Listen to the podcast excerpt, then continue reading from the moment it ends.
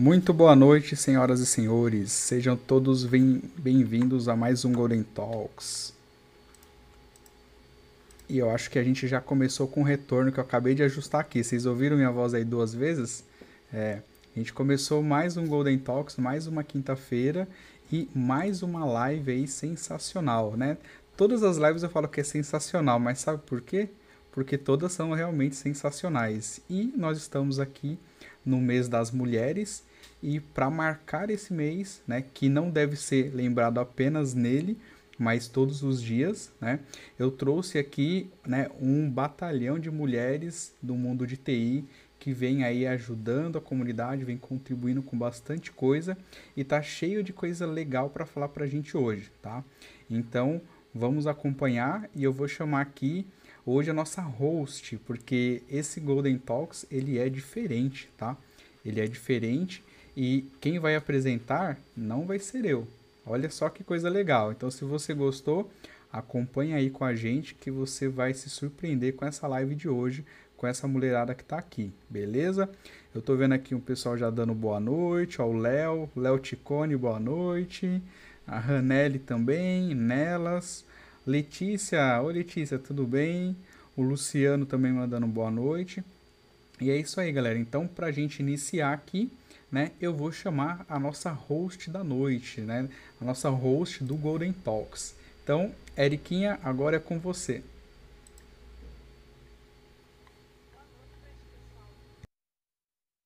É?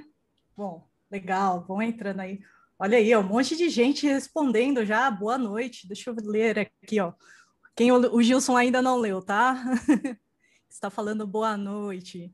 Então é isso, pessoal. Uh, aqui, ó, o Caio Araújo, a Daniele Monteiro, que está aqui na live com a gente, a Laides.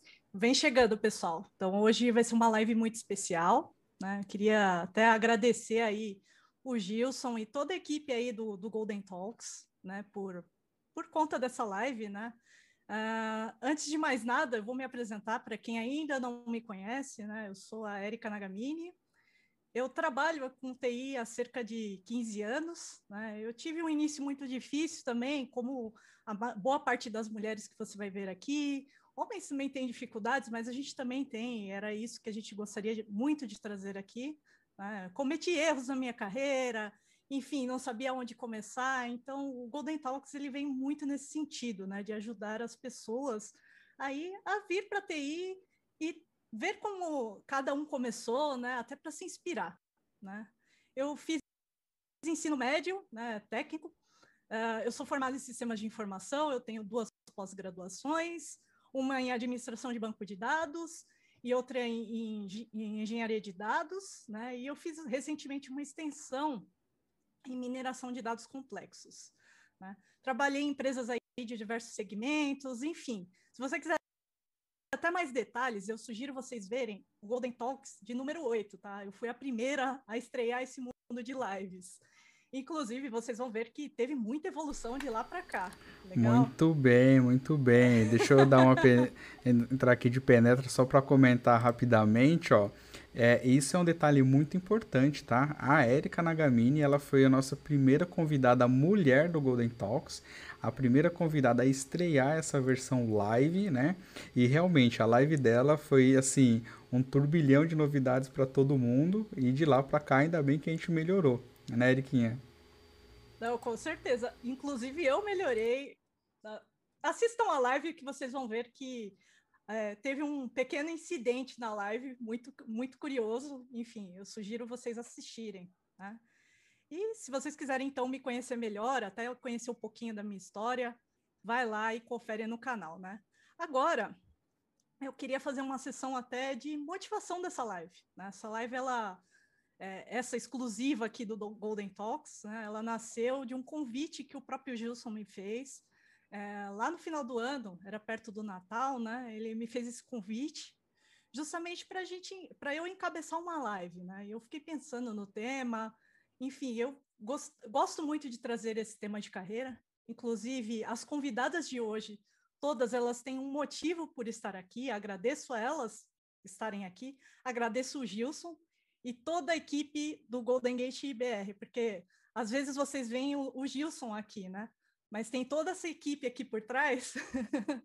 Estou copiando também um, um quesito assim de, de tecnologia do, do Sandesh.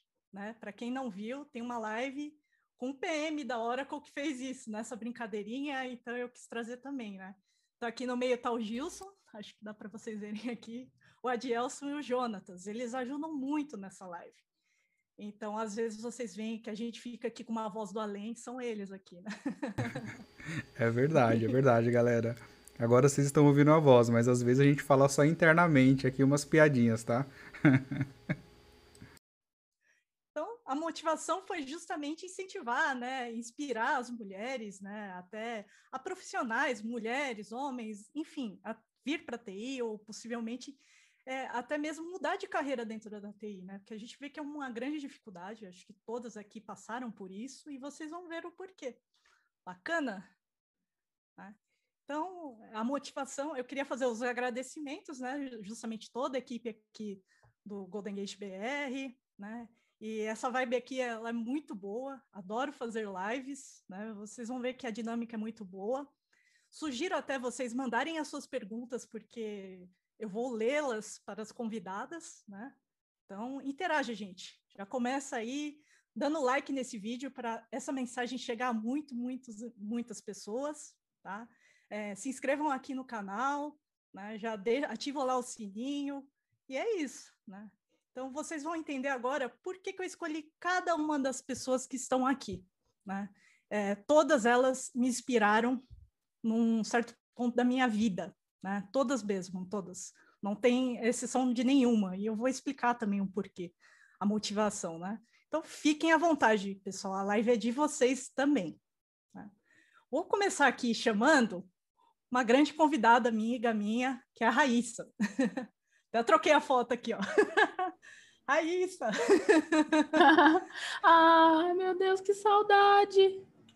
Sim, isso aqui, para quem não sabe, era aqui, ó, tô com a camisa DBA Brasil. Eu conheci a Raíssa no DBA Brasil. Para mim, eu falo, ela é a grande rainha dos dashes, né? Eu falo assim, ela faz um dashboard assim, como ninguém. E eu vi a palestra da Raíssa, inclusive nesse dia aqui, presencialmente, foi a minha primeira interação assim para de apresentação. E eu conheci a Raíssa lá e assim me apaixonei, e ela virou minha amiga mesmo. Verdade. Ela é apaixonada aí por dados, né? Assim como todas aqui que vocês vão ver, tem uma certa história com dados, né? E agora ela vem até se aventurando como chefe de cozinha, hein? Que eu sei. Verdade. Né? Tô caçando ela tem... Isso, eu vou deixar ela até se apresentar melhor, mas ela possui até um canal de dicas no Instagram que se chama Data Tips, tá? Então, as palestras delas, assim, são sensacionais, as dicas, dicas delas também. Então, sugiro segui-la, né? Então, Raíssa, agora é com você, é, amiga. Oi, gente, boa noite, tudo bem com vocês? Sejam todos bem-vindos à live. Assim, eu estou muito honrada de estar participando dessa live hoje. Para mim, o time é incrível e estar tá aqui para mim torna tudo muito mais especial. O convite da Érica não tem nem como recusar, porque desde que a gente se conheceu, a gente bateu santo e deu muito certo. E assim, rainha dos dashes ainda não. Mas é, eu tô sim. buscando. Eu pego muito no pé das pessoas por conta de, dos, dos dashes aí. Eu sou bem chata com isso. Não aceito qualquer apresentação mesmo. Mas, é, falando um pouquinho da minha trajetória, eu sou, estou hoje analista de BI Sênior. É, já estou aí há quase sete anos na área de dados. É, já fui administradora de dados, analista de requisitos e migrei para BI. Desde que o caí BI não sai mais, sou apaixonadíssima pela área. É, estava em Brasília, me mudei para Minas agora. Já tem quase. Não, tem, tem um ano já que eu estou aqui em Minas. E, assim, para mim, a área de dados ela só tende a crescer e eu pretendo continuar nela enquanto eu conseguir lá fazer meus dash bonitinho e tal, vou continuar nela. E se eu não estiver cozinhando, porque nesse meio tempo aí de pandemia, resolvi do nada fazer gastronomia e agora eu sou não só analista BI, como chefe de cozinha também. Mas é isso, gente. Assim, eu adoro compartilhar conhecimento, adoro conversar, adoro ensinar, adoro participar desses bate-papos e Para quem não sabe, eu tenho um blog de dicas de dados, vocês me sigam lá. É, no Instagram, chama Data Tips. E lá eu posto, assim, estou postando com tanta frequência porque o home office está me consumindo muito. Mas é, lá tem já algumas dicas, tem sobre a TL, tem sobre é, design de dashboards, que é a minha paixão. E é isso, assim, estou muito feliz de estar aqui participando dessa live hoje. Obrigada, amiga. Bom, gente, assim, eu queria chamar de outra forma a pessoa que eu vou chamar agora. Eu estou chamando aleatoriamente as convidadas, elas não sabem. Né? Até eu falei que isso seria uma surpresa colocar aqui cada uma delas, né? Mas a próxima que eu vou chamar é a Dani. Dani, olha aqui, ó, você deve a Brasil. Ai, gente, preciso muito do print. Olha que arraso. E olha, então... não pode fazer muito essas coisas que eu choro, gente. Chorar, zoa a maquiagem no vídeo, ah, não, não pode. Concordo. Ai, mas é muito bom. Eu vou chamar então a Dani, mas antes de tudo, né? Eu falei por que, que eu vou explicar por que, que eu trouxe cada uma, né? Ela é maravilhosa, ela é palestrante do TED, gente, uma palestrante do TED. Tem cursos no LinkedIn Learning, né? Eu admiro muito a, a carreira dela, porque ela também foi DBA, assim como eu, né?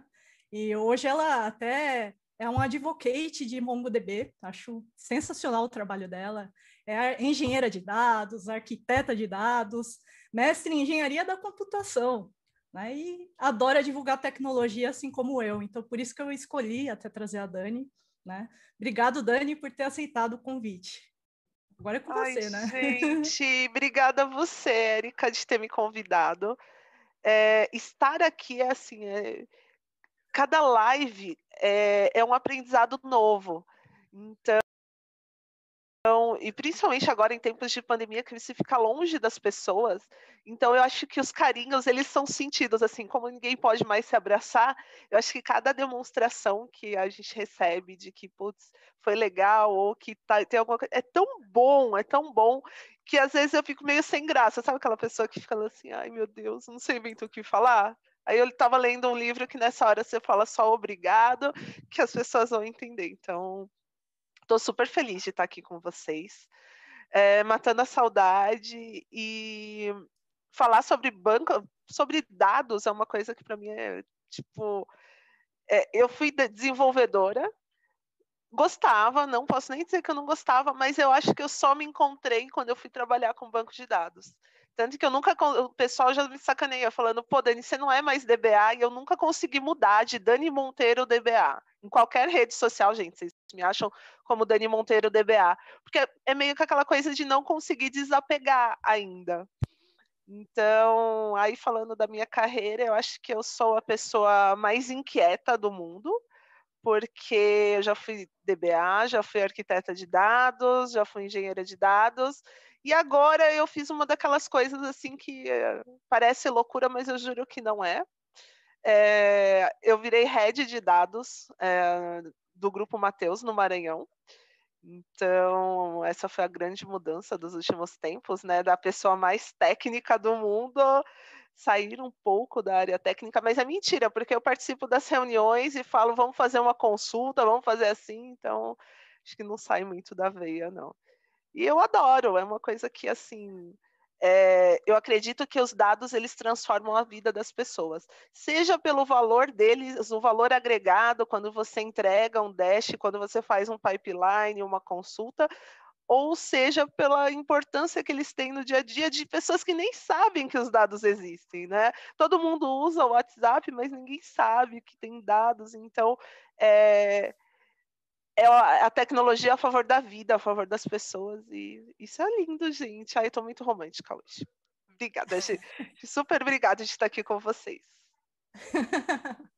Você viu, gente? Viu como ela é maravilhosa? Não falei, não podia deixar de chamar a Dani, porque eu já acompanho o trabalho dela há um certo tempo, né? Então, até agradeço o próprio DBA Brasil, na figura do Cotrim, ah, né?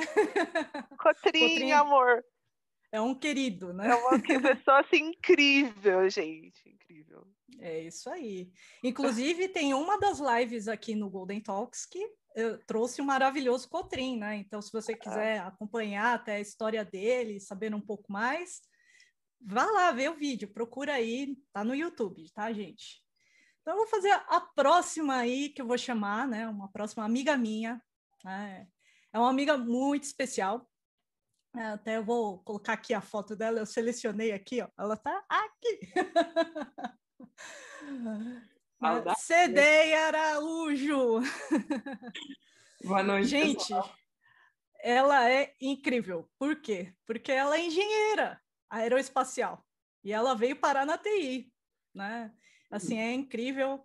Ela hoje, ah, até um recadinho que eu esqueci até de comentar, né? estou falando aqui em meu nome, não do meu empregador atual, tá? Então, inclusive, ela foi assim, lá dentro do, do meu empregador atual, né? Eu trabalho numa grande multinacional, né? Ela foi dentro lá do que a gente fala, um best friend, que é uma pessoa que recepciona, né? Ela e um, um outro amigo nosso, que é o Lucas. Né? Então, eu tive dois best friends, isso é incrível, é diferente. e desde então, eu sempre me identifiquei muito com ela, porque ela adora esportes, né? assim como eu. Né? A gente praticava, antes da pandemia, a gente praticava muito mais, né? A gente ia para natação juntas, corria, né? E assim, a, a sempre me acompanhou também e era muito legal a nossa interação. Inclusive, a gente trabalhou na mesma, né, na mesma equipe, né? Por um tempo depois, a vida leva para outros caminhos, mas as pessoas especiais a gente sempre guarda no coração e mantém a amizade, né? Então, ela tem uma capacidade assim de aprendizado que eu admiro muito essa ideia, muito, muito mesmo. Então, com vocês, a Cedeia Araújo. Se apresenta aí, mulher. Nada, né? É, boa noite. Quando a me fez o convite para a gente fazer essa live de mulheres, para a gente levar uma mensagem, comentar como que é essa rotina dentro da TI, eu puxei na minha cabeça assim, tentei me lembrar quando que surgiu a ideia de trabalhar com TI ou quando que passou isso pela primeira vez na minha cabeça. E eu lembrei quando eu estava na escola, eu fiz um colégio técnico, né? E no segundo ano a gente fazia uma provinha para ir para o curso técnico. E as minhas amigas iam lá, nutrição, administração, ninguém falava de ir para a área de computação. E aí eu tinha um amigo, Gustavo, que ele tinha entrado um semestre anterior no curso técnico de informática industrial. E ele falava com tanto amor Sabe que gostava, que programava, que fazia o LED acender, que conceptava e fazia site, que aquilo foi me ganhando. Eu falei, nossa, acho que eu quero tomar um rumo um pouquinho diferente. E aí, enquanto todos meus amigos da administração, nutrição, eu fui para o técnico de informática industrial. E aí foi onde eu tive esse primeiro contato de aprender a programar, saber um pouco mais sobre os conceitos. E aí eu acho que a Raíssa comentou sobre ser programador e não super se encontrar. Eu acho que isso aconteceu comigo, porque o que, que acontecia? Eu perdia, como eu sou muito assim, eu coloco uma coisa na cabeça, eu quero resolver, eu ficava lá no código até tarde da noite, tentando achar um erro, tentando debugar. Aí eu falei, meu Deus, acho que eu não vou ter vida, não, não quero trabalhar com isso, não. Aí eu fui para a faculdade, fui para a área de engenharia, sou formada em engenharia aeroespacial, e aí eu pensei, não, agora eu vou fazer um avião, vou fazer um satélite, até tinha nome para ele, que era CDINha 1, meus amigos que estão aí vão dar risada. Mas a vida ela dá bastante voltas assim, e logo depois eu terminei a faculdade, e aí eu entrei no mestrado, aí já trabalhava mais com programação também durante o mestrado, e aí surgiu a oportunidade, as coisas foram se encaixando assim. Aí eu mas quando entrei na área de TI direto, trabalhando na área técnica, eu entrei, trabalhei na área comercial, por incrível que pareça, e foi onde eu comecei a voltar assim, nossa, deixa eu entender o que, que isso faz, deixa eu dar uma programadinha aqui, deixa eu ver. E aí, depois de um ano na área comercial, eu fui para a área técnica e super me encontrei, porque eu não trabalhava mais ali igual no curso técnico, fazendo aquele script de programação que eu perdi a cabeça ali fazendo eu descobri que a área de TI ela era muito mais que isso. Existem diversas possibilidades. Você pode ser desenvolvedor, você pode trabalhar numa área comercial que você tem que saber a parte técnica também. E o que eu mais gosto na área de TI é justamente o desafio. todo dia, seu dia não é igual. Tem dia que, claro, vai ser um pouquinho mais estressante, que você vai estar ali com a pressão do que você tem que fazer, só que a tecnologia, ela muda muito. Então, todo dia tem uma tecnologia nova, até às vezes eu falo, meu Deus, parece que eu não sei nada, mas é um sentimento super normal. E assim como esse meu amigo falava tão empolgado da área de TI, eu queria poder compartilhar um pouquinho com vocês hoje também, de repente ser essa amiga que dá um empurrãozinho para vocês quererem saber um pouco mais sobre essa área. E com certeza vai ser, hein, Cedeia? Por isso que você está aqui. Você é uma das nossas convidadas, né? É, eu, eu, é o que eu falei, pessoal, eu escolhi a dedo todas as que estão aqui. Tem um motivo, o porquê, né? Então, né, a última que falta se apresentar, deixa eu alterar aqui, né? Peraí, gente, vocês já vão saber.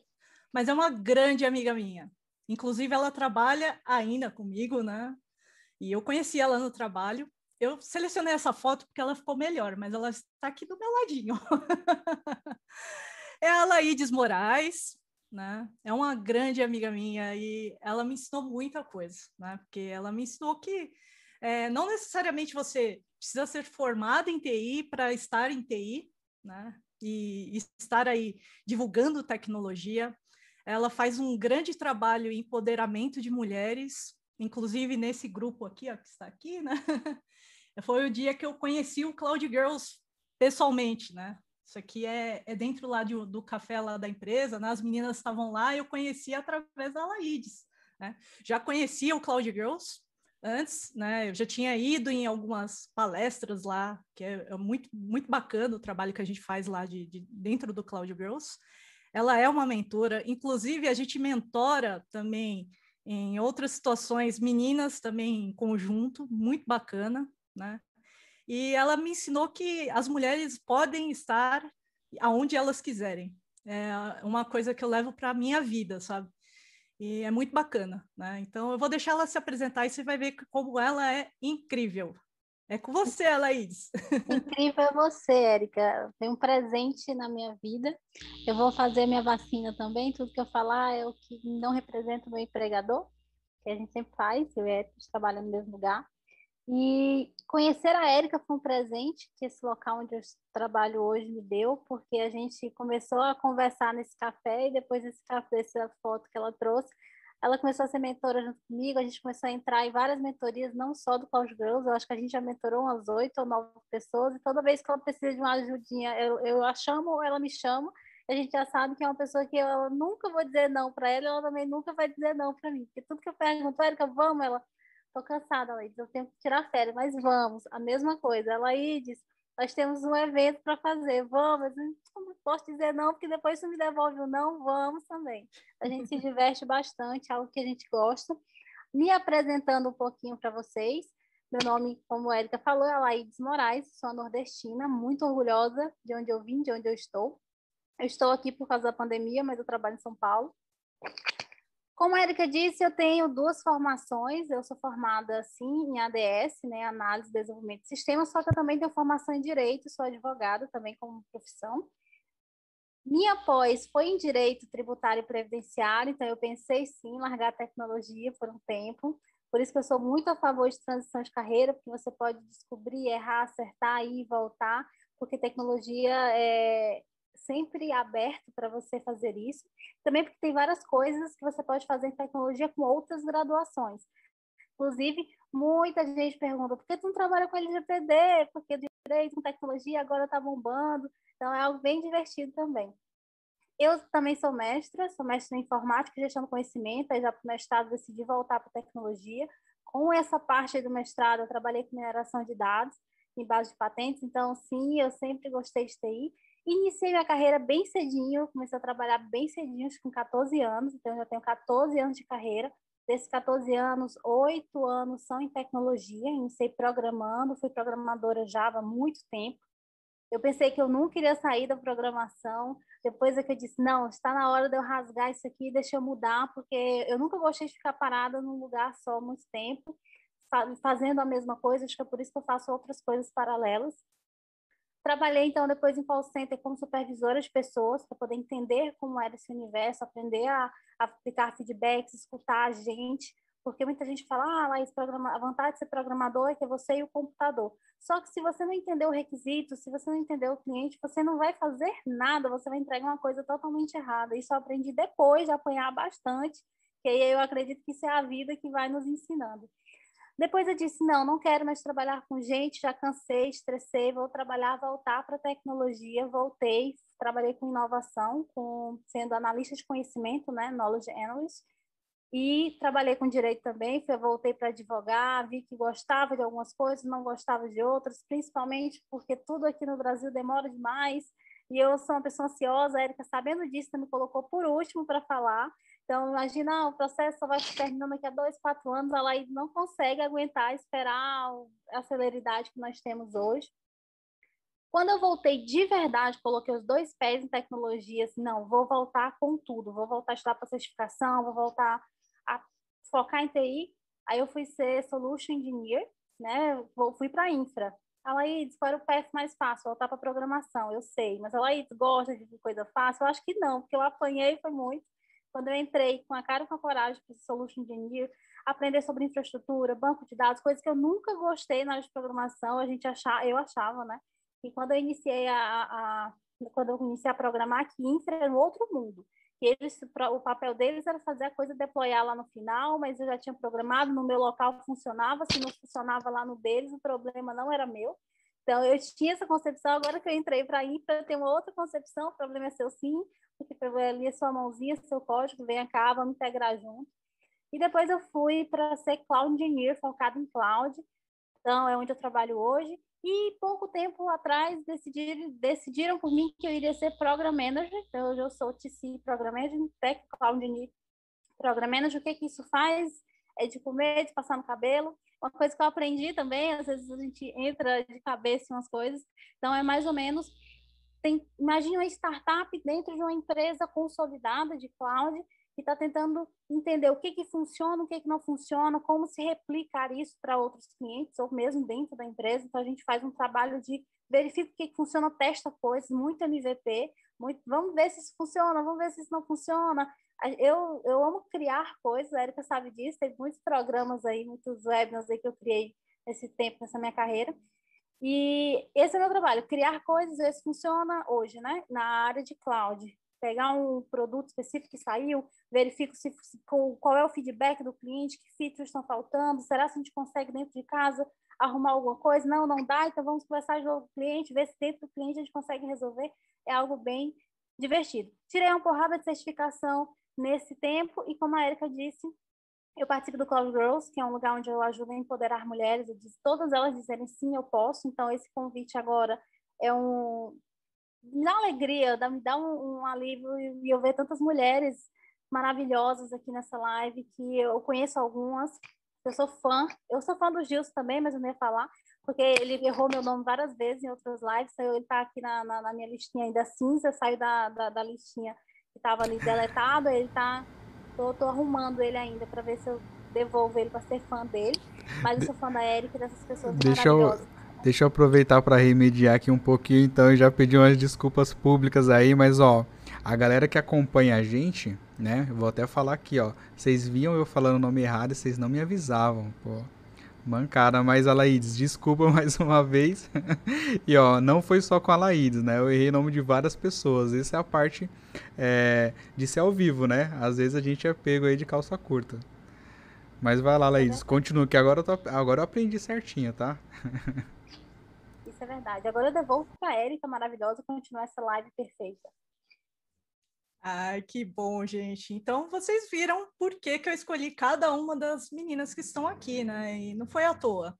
Né? Todas elas são minhas amigas, desde já, né? Então, sim, eu super agradeço elas estarem aqui. Antes de mais nada, deixa eu até voltar aqui, né? Isso aqui sou eu, né? Palestrando do DBA Brasil. Boa, gente. Então, só para falar aí boa noite, né, para o pessoal, para quem entrou agora, Roberval, a Sirlene, a Vivian, o Regis, a Lilian, a Lilian está aqui, legal. Valdeir, Vavá, né? A Letícia, que o Gilson já tinha apresentado, o Adielson. Então, gente, façam as suas perguntas, né? Agora eu vou a gente vai começar depois dessas maravilhosas apresentações, a gente vai começar realmente a live, né? Então, assim, para começar, é, eu acho que já é um, um tema que é um pouco complexo, né? Então, eu vou até lançar a pergunta inicial, que seria: o que, que você recomendaria para uma pessoa que quer trabalhar na área, tá? E eu vou direcionar essa pergunta primeiramente para a Laís, já que eu finalizei com ela, eu vou começar com ela. Uma pergunta complexa, bem complexa, minha cara amiga. O que, que eu aconselho para quem quer começar? Depende muito da onde, ponto você está, porque tem muita gente que pensa que o background fora de tecnologia não serve para nada. Então, o que eu posso dizer, coloque isso por terra, que serve sim muito. Então, vai depender também da onde você quer chegar. Então, você, o que você quer ser quando você evoluir ou pensar ou decidir de crescer, é que às vezes a gente já está crescido o suficiente. Então, se você quer ir para a área de banco de dados e você não tem nenhum background com banco, primeiramente eu vou lhe perguntar por que, que você escolheu o banco, né? Mas aí, depois dessa pergunta do porquê que você escolheu, eu pensei, ah, porque eu achei bonito o nome, eu vou dizer, vamos dar uma olhada no que, que faz. Mas, de verdade, voltando, é, tenta aproveitar teu background com tudo, e dependendo da área que você for, existem certificações, cursos gratuitos, vídeos para você dar uma analisada, e o que eu mais gosto de fazer, converse com alguém que realmente esteja na área. Então, ah, eu quero ser programador. Ok pesquisou o que um programador faz, pesquisou o salário que um programador ganha, porque sim, tecnologia não é assim, ah, todo mundo vai ficar rico, rico é só o Gil e a Érica. Por muitos, precisa, depende muito de que área que você vai. Tem algumas que tem um rangezinho de salário, então às vezes, não, eu vou ficar rico na área de tecnologia. Depende muito se você for o dono aí do Golden Gate BR, ou se você está tá iniciando a sua carreira. Então, também tem que ter isso. Eu já conheci várias pessoas nessas transições de carreira que vem ajudando. Ah, eu, eu decidi para TI porque eu quero ficar rico. Eu disse, não, vamos sentar aqui, vamos conversar aqui. Primeiro, o que é rico para você? É só ter, ou até onde você quer chegar? Porque existem áreas que chegam a um determinado limite, e eu gosto de ser muito sincera, como eu estou sendo nessa live. Então, vocês têm que decidir que área que vocês vão seguir, depois fazer uma pesquisa realmente minuciosa da área que vocês querem chegar, e depois que vocês fizeram isso, vocês vão bater na porta de alguém que lhe atenda, né, dessa área, para poder entender realmente se é aquilo que você quer. Por que, que eu digo para você fazer a pesquisa antes? Porque às vezes você vai perguntar alguma coisa para a pessoa e a pessoa vai dizer, não, mas isso não é o que eu faço. Então, você pode estar se confundindo aí antes. Então, pesquisa antes, a gente ajuda, a gente pesquisa, a gente conversa. E se vocês tiverem alguma dúvida específica, pergunta também para a gente. Eu gosto de ajudar muito, acho que meu LinkedIn é quase um, um sei lá, um bate-papo, que muita gente pergunta, Laís, como é que é na área de direito? Eu quero migrar para, querer voltar, né? Quero para a direita, Laís, eu quero ir para a área de cloud. Aí eu já pergunto, cloud, na faculdade ninguém fala de cloud. Por que você quer ir para cloud? É bem divertido. Mas é isso que eu, que eu posso passar para você. Dá uma pesquisada antes, avalia, avalia a questão financeira, avalia seu psicológico também, o seu jeito de ser, tem áreas que você precisa realmente ficar você e o computador, ou seus coleguinhas de trabalho não vão querer ficar conversando muito com você. Então, se você for uma pessoa assim, muito extrovertida, quer conversar muito, a gente pode analisar que sim, você pode ser programador, se tiver as outras coisas por fora, mas o seu núcleo normalmente não é muito conversar. Isso eu falo por experiência própria. Iniciei na carreira com 60 homens e eu de mulher programando, acho que eu fui a primeira programadora da empresa que eu trabalhei mulher.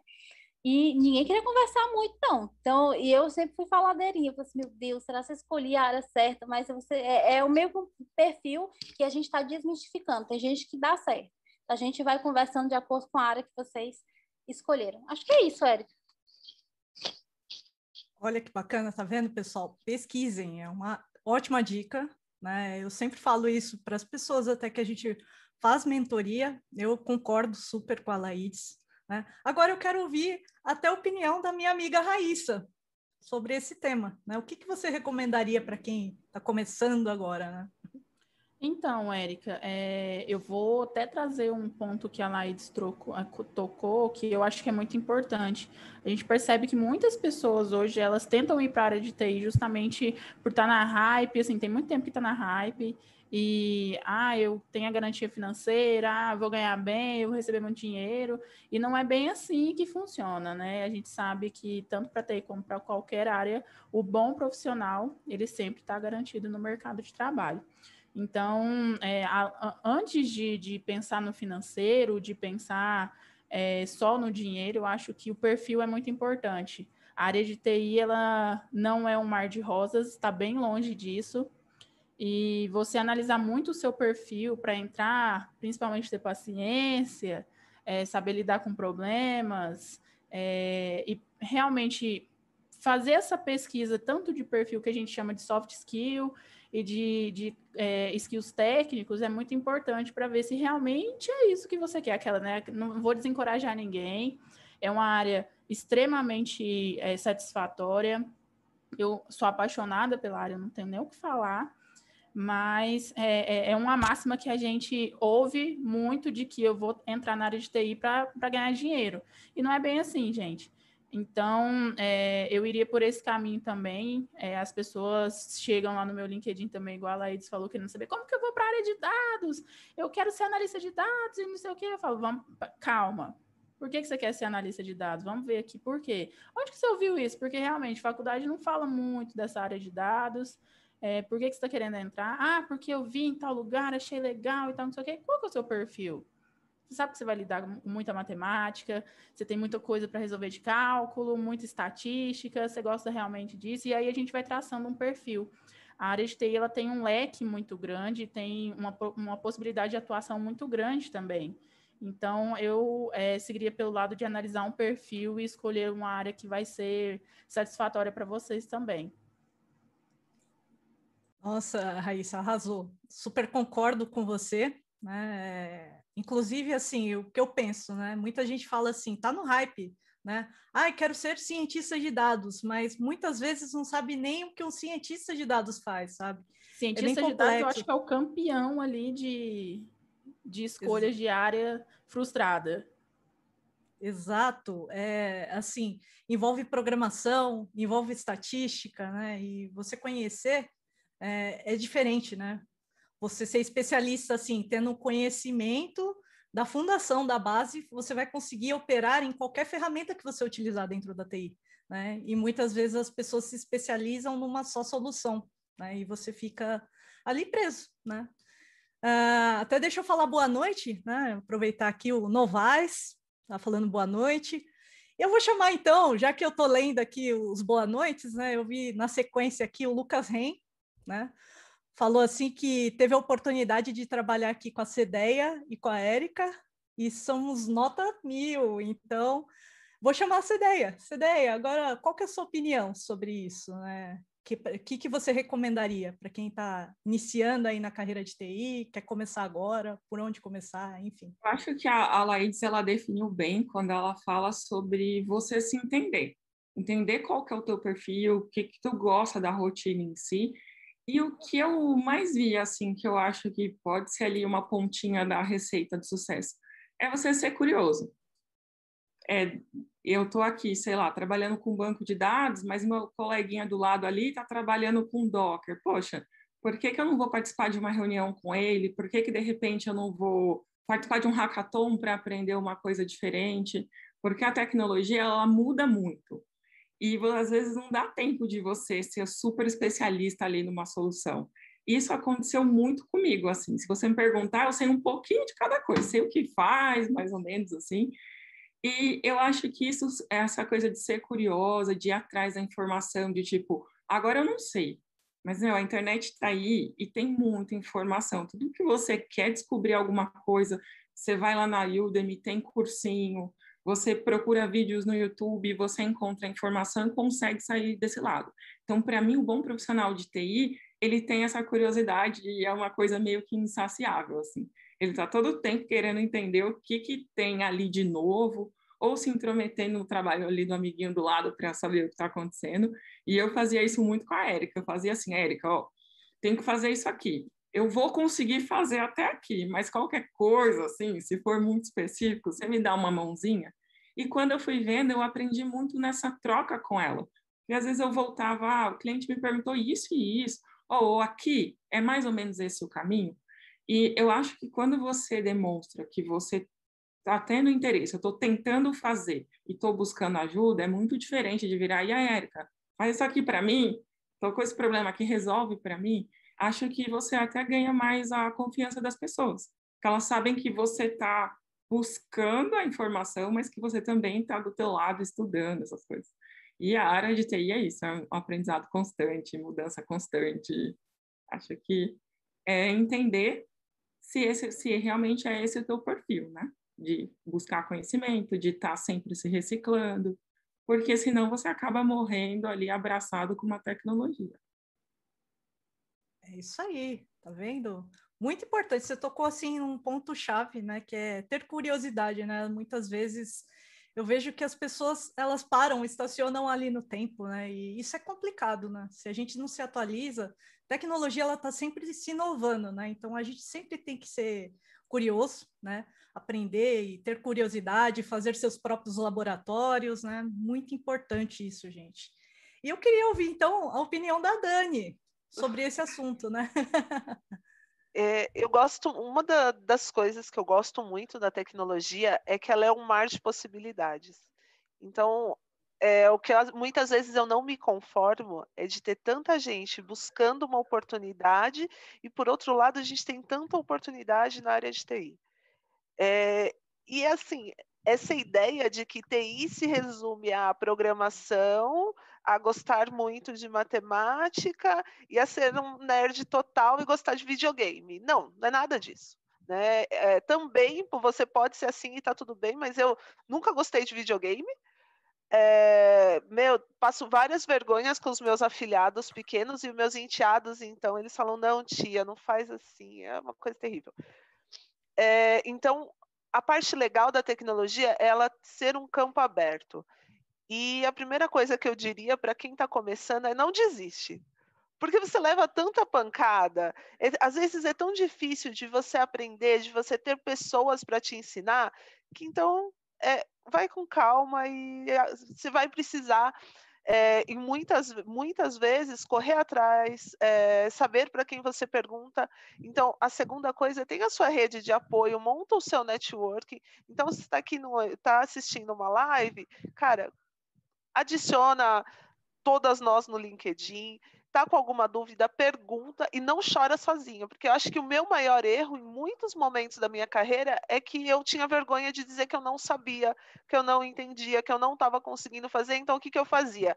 Ia chorava no banheiro, me acabava de chorar, voltava com o olho vermelho e ia pesquisar quando muitas vezes eu podia ter perguntado para alguém que estava perto de mim ou ter algum contato para perguntar, isso teria resumido muito as minhas aflições e teria me ajudado muito como profissional. Então, não tem nenhum problema você dizer não sei e pedir para alguém te ajudar. E a outra coisa que as meninas já falaram, mas que eu acho super importante é cuidado com a grande possibilidade, com a grande gama de, de ferramentas que nós temos.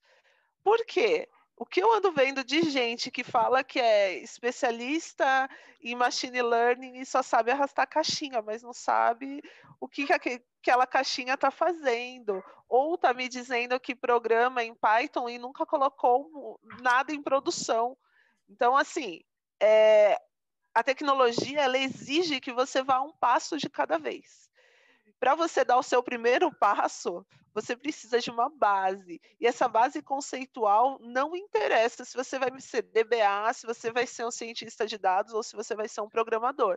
Você precisa de uma base sólida para que você não seja escravo de nenhuma tecnologia e de nenhuma plataforma.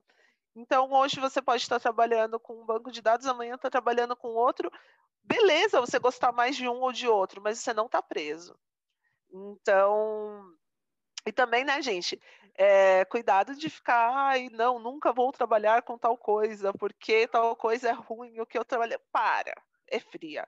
Então, tenha a sua mente aberta, porque quando você conhece uma tecnologia, a ferramenta é só uma ferramenta, não é um, um nada que deva te deixar fanático e super alucinado. Então, acho que é isso.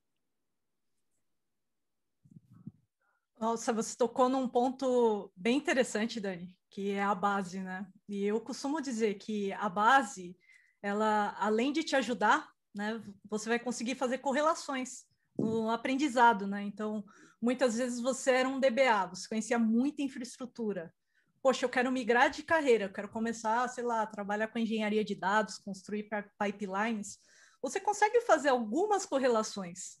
Então, você ter o conhecimento e não focar exclusivamente numa solução é muito importante. Ainda mais na gama de ferramentas que a gente tem hoje, né? É, a Dani deve conhecer também, né? Mas na época que a gente começou, não tinha computação em cloud. Imagina! né? era, eu falo que eu lembro de três é, SGBDs, assim, que era SQL, Oracle e os clientes mais hypes, assim, com Postgres. Então, para mim, se eu soubesse escrever, é, se eu entendesse a teoria do, de um banco de dados relacional, eu conseguia trabalhar com qualquer um deles.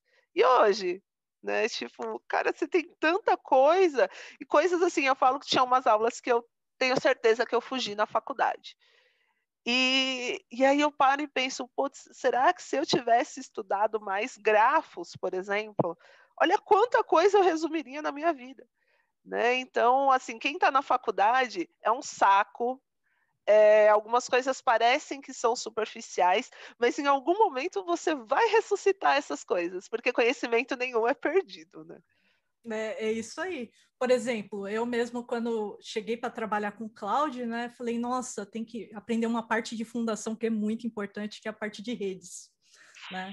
Como DBA mesmo, eu sempre tive um pouco de dificuldade, eu eu trabalhava, por exemplo, com Oracle Hack, né? A gente tinha que definir ali muito a subnet ali do interconnect para e era só para aquele cluster, né?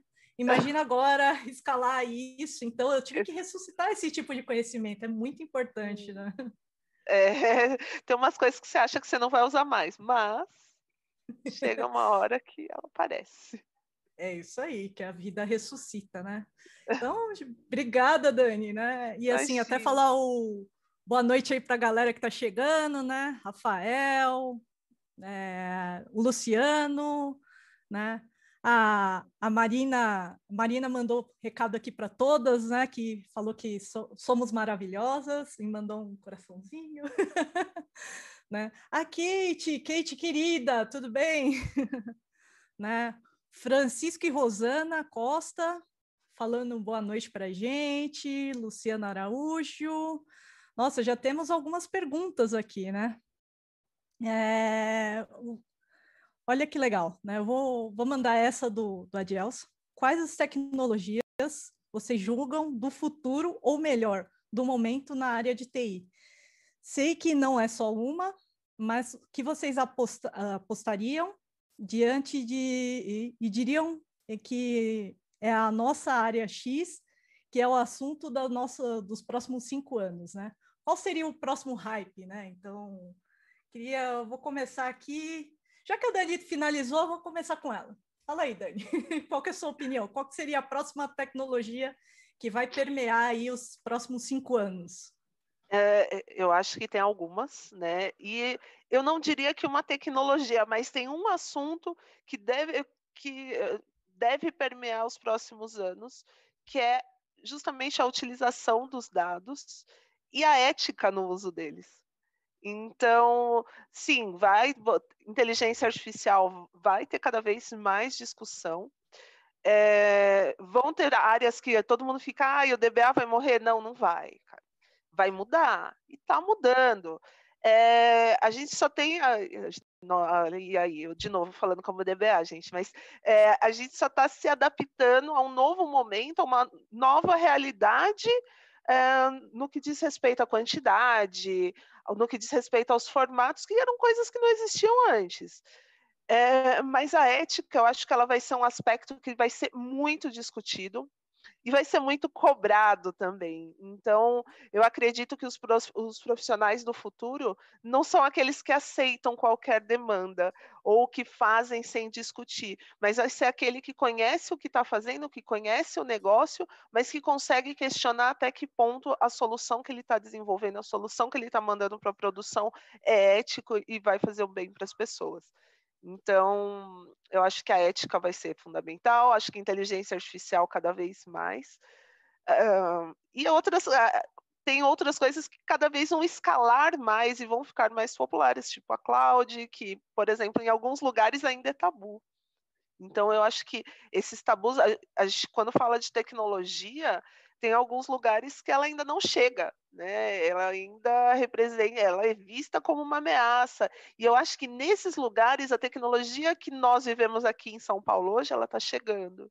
Então, eu acho que daqui a cinco anos vamos ter um cenário um pouco mais distribuído e um pouco mais. É, que requer muito mais senso crítico do que, é, do que os, ah, o conhecimento técnico puramente.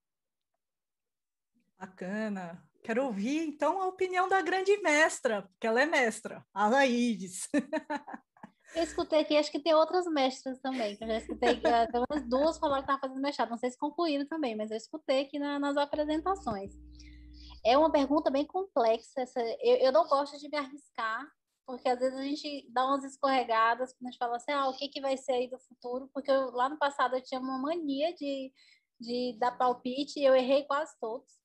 Então, agora eu tenho uma certa consciência disso. Então, a primeira coisa acho que vai depender muito da área que a pessoa está perguntando, né? Quando a gente está falando, ah, é infra, eu concordo bastante com o que a Dani falou, acho que Cláudia é, é a pegada do momento, mais por uma questão de elasticidade, porque já conseguimos comprovar que o custo é, ah, mas é meu, o equipamento é meu. Sim, meu amigo, esse equipamento fica velho, você tem que comprar de novo, é a mesma pegada.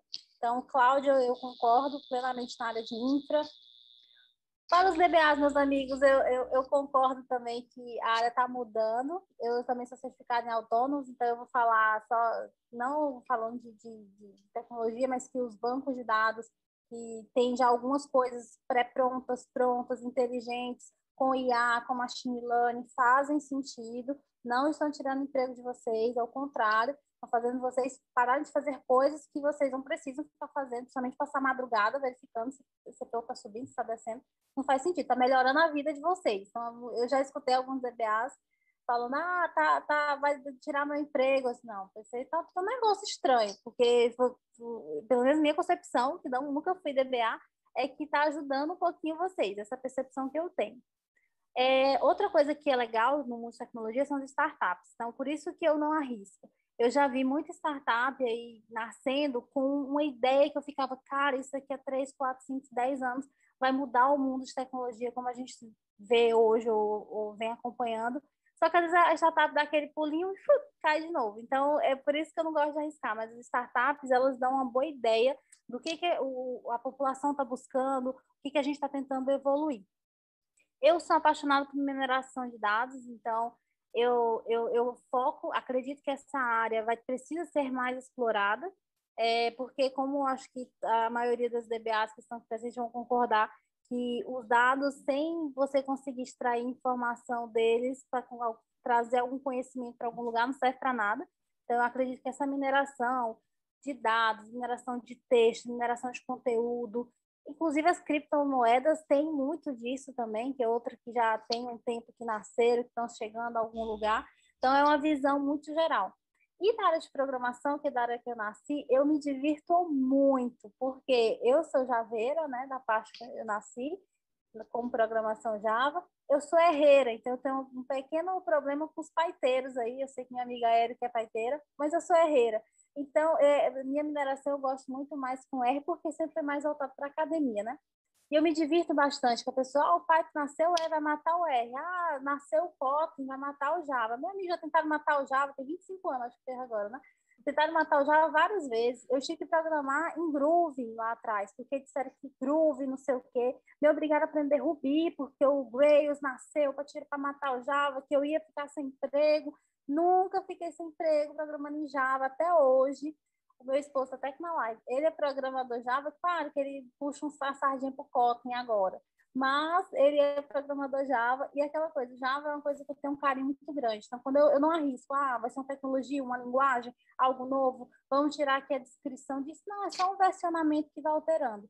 Mas creio sim que o, o futuro nosso está nas startups. Isso eu deixo aqui no, no no além. Eu estudo muito startup e a, e, e SVs que foram startups, né? Então, eu tenho esse coraçãozinho vendo o que estão fazendo, o que estão estudando, o que, estão patenteando, minha mineração de texto na base de patentes. Então, eu fico olhando o que, que o povo está patenteando no mundo. Na, eu gosto muito de olhar a China. A China, no Japão, nos Estados Unidos. O que eles estão fazendo? Brasil. O Brasil patenteia muito pouco na minha concepção, por isso que eu não estou olhando muito aqui. Bem quanto eu olho, você tem 200 patentes na semana, quanto lá fora dá 3 mil, 4 mil, que eu fico olhando. Então, é, é muito nesse foco. Como eu, eu gosto muito de observar para poder, pelo menos, ter uma noção de futuro e tá tudo. A Laís está travando. Ah, a Laís deu uma travadinha, mas deu para a gente entender. Voltou, a Laís. Deu e, certo. Me cortaram? Deu, deu... Não, não, deu certo. deu uma acordadinha, mas voltou. A Laís, você tocou num ponto super interessante, né? Achei legal você falar assim. E muitas vezes a gente conhece uma linguagem, vou, vou focar no, no ponto que você falou no Java. Mesmo o Java, ele vai evoluindo ao longo do tempo, assim como qualquer tecnologia. Banco de dados, engenharia de dados, sei lá, ciência de dados, tudo vai evoluindo, né? Nada é igual. O que você prendeu numa versão, possivelmente numa outra versão vai, vai ter evoluções que vão te ajudar no dia a dia, né? Elas não vieram para complicar a sua vida, não, é para facilitar, né? Porque é, você como program manager, né? Você entende isso que é, muitas vezes vocês recebem até requisições dos clientes e tem que encaminhar para áreas é, de desenvolvimento, por exemplo, de produto, né? Todo, todo software, ele também, no fim da, das contas, ele é um produto, né? e eu acho que é muito interessante o que você comentou, né? E, nesse sentido, eu vou chamar uma outra amiga minha, que é a Cedeia, né? Que ela vem nessa linha criativa, né, Cedeia? para falar um pouquinho aí do que, que você acha que vai ser o, o grande futuro da tecnologia, dos próximos cinco anos, o que, que pode ir nessa linha, né? O que, que vai é, ser o próximo vou, hype? Eu vou bem na linha da Laídes, assim, eu não gosto muito de fazer previsões e dizer, ó, vai ser essa tecnologia assertiva. Mas se eu tivesse que tomar uma decisão de carreira, assim, no que eu investiria de conhecimento para os próximos cinco anos? Primeiro que a parte de cloud, né, de computação em nuvem, eu acho que é uma tendência que realmente veio para ficar, e nos próximos cinco anos a gente vai ver muito mais empresas migrando a infraestrutura para a nuvem, principalmente reforçando agora essa questão do home office, todo esse cenário que a gente vive, né? Eu lembro que teve um período da minha carreira que eu trabalhava com o governo e eles eram super resistentes. A tecnologia em nuvem, não, isso não é para mim. E hoje a gente viu que, assim, a pandemia forçou colocar as pessoas para trabalhar dentro de casa. Então, assim, a adoção da tecnologia, a pandemia revolucionou aí bastante coisa nesse aspecto. Então, acho que isso veio muito para ficar. Então, esse meu primeiro conselho, direciona ali para a nuvem e muito para uma parte também de monitoração, essa parte de observabilidade, então assim, tá ali na nuvem, mas o que, que eu posso fazer de certa forma que é preventivo já para começar a analisar algum comportamento estranho? Um segundo, uma segunda opção seria olhar mais para a parte de dados realmente, de tirar insights de dados, olhar para essa parte de ciência de dados, talvez ser um pouco mais curiosa, igual a Laides, e olhar para as leis gerais de proteção de dados, que eu acho que vem com muita força e vão ter muitas empresas buscando consultor.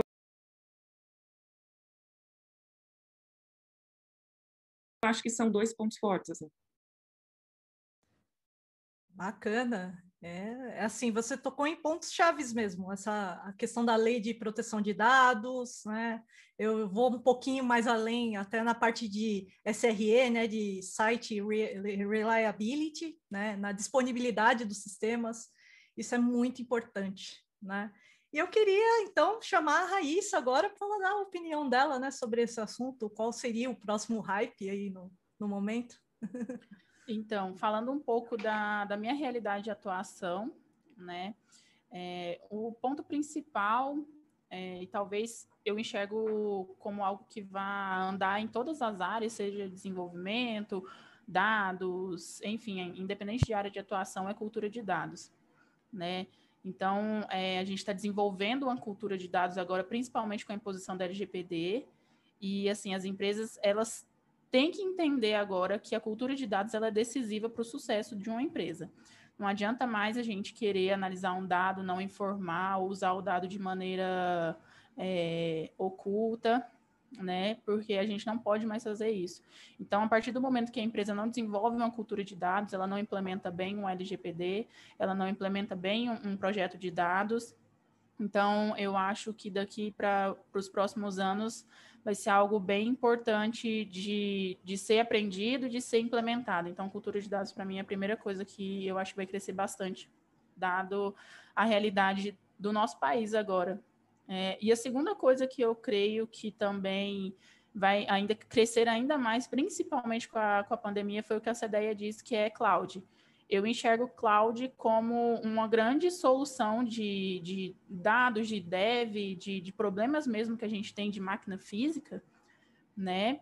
Então, para mim, é, na, na, minha visão, na minha área de atuação, eu não apostaria em uma ferramenta, porque ferramenta nasce uma, toda hora tem ferramenta nova, e a gente toda hora ouve também que, ah, tal ferramenta vai morrer, já ouvi muito, ah, o BI vai morrer, passei uns quatro anos, o BI vai morrer, o BI vai morrer, agora tudo data science, e quanto mais fala que o BI vai morrer, mais o BI cresce. Né? A gente só vai se adaptando às novas tecnologias, às novas ferramentas. Então, eu iria também pro, pensando em alguma, algum estudo, alguma especialização na área de, de cloud, e cultura de dados, que a gente precisa entender, saber implementar e saber o que é a cultura de dados antes de qualquer coisa. Bacana, Raíssa. Você falou e disse tudo, né? Assim, acho que todo mundo aqui na live pôde perceber, né? todas falaram assim, num certo ponto, ah, o DBA vai morrer, o analista de BI vai morrer, o cientista de dados vai morrer. São previsões que todo mundo fala e, e, realmente você vê que as profissões elas se remodelam, né? Elas se adaptam à nova realidade, né? A parte de cloud mesmo, ela, eu acredito que ela veio para facilitar e para ficar também. Tinha muita empresa que não tinha condição de investir num lugar com ar condicionado, colocar grandes máquinas. E a cloud ela veio que democratizou, né? Justamente isso. Então, eu acredito sim que tem empresa que vai trabalhar só com cloud, tem empresa que vai trabalhar naquela parte mais híbrida, né? Ela já tem capacidade de ter um data center próprio, mas também vai experimentar a cloud. Enfim, eu acho que a gente vive num mundo muito, muito democrático, né? E até falar boa noite aí para os nossos amigos, né? O Carlos Oeiras está aqui com a gente, um grande querido também, né? Eu vou fazer a próxima pergunta, até para ser ideia, né? Antes de mais nada, tem até um recadinho aqui para ela, né? Que a Simone Rodrigues falou boa noite, né? E você está representando a família Araújo, né? Ah, obrigada, boa noite. Aí eu vou fazer então a, a próxima pergunta para você, né? Que foi até uma pergunta da Lilian, eu achei muito interessante também, né? Ela perguntou assim se a gente acredita, né? Se vocês acreditam que um dia vai ser tão natural para uma mulher dizer que trabalha com exatas, né?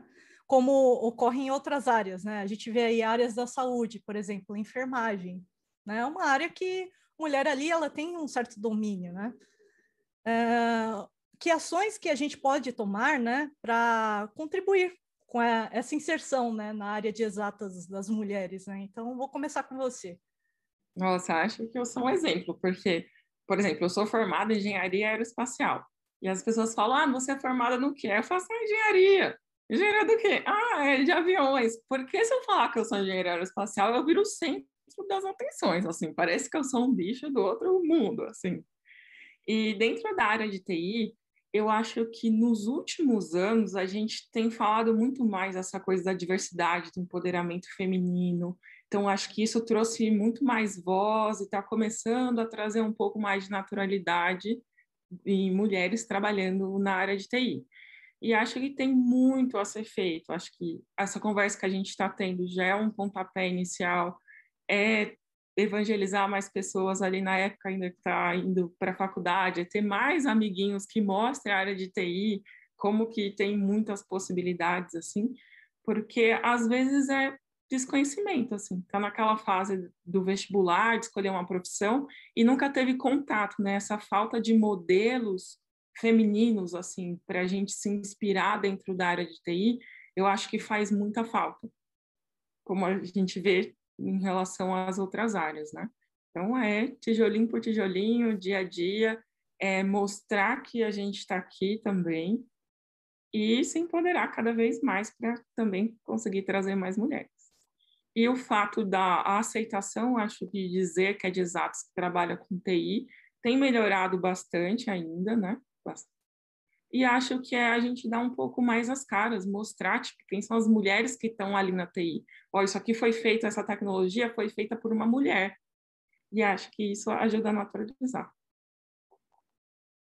É isso aí. Tá vendo? A gente aqui está construindo até uma live histórica, que eu falo, né? Uma live totalmente por mulheres. Ela foi pensada por mulheres, né? Então, que isso seja um start, né? Da gente empoderar aí cada vez mais mulheres na área de exatas, né? Vou chamar, então, a Laides, que ela gosta muito desse tema, eu acho que ela vai ter boas, bons insights. É com você, Alaís. É um tema que dá um calorzinho no meu coração, a Erika sabe disso. É uma preocupação que eu tenho, sim, com a área de tecnologia, porque eu acredito que as mulheres conseguem ficar mais fortes próximos de outras mulheres. Claro, eu, eu vou falar que eu tive muita sorte quando eu voltei agora para a área de tecnologia. Os meus líderes sempre se posicionaram de uma forma maravilhosa. Inclusive, o meu líder atual, ele tem esse questão de he for she.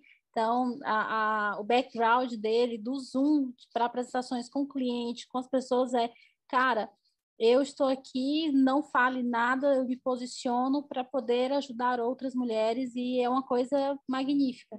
Então, eu estou numa posição muito confortável nesse, porque eu encontrei pessoas que auxiliam nisso, seja homens, seja mulheres. Mas mulher ajudando mulher é o que empodera mais ainda. Então, tem a causa do Código Grosso que eu já comentei para vocês, uma comunidade que primeiramente eu entrei para ouvir, né, para entender o que que era, depois eu vi que eu podia fazer a diferença na vida de muita mulher, principalmente em transição de carreira, porque como acho que eu falei no meu currículo, eu já pinguei em várias áreas, então eu e eu consigo me movimentar bem em algumas áreas, vou para outras e ping em outra e digo isso aqui eu não quero mais na minha vida. E isso é importante que as pessoas tenham um exemplo, como a Cedeia falou.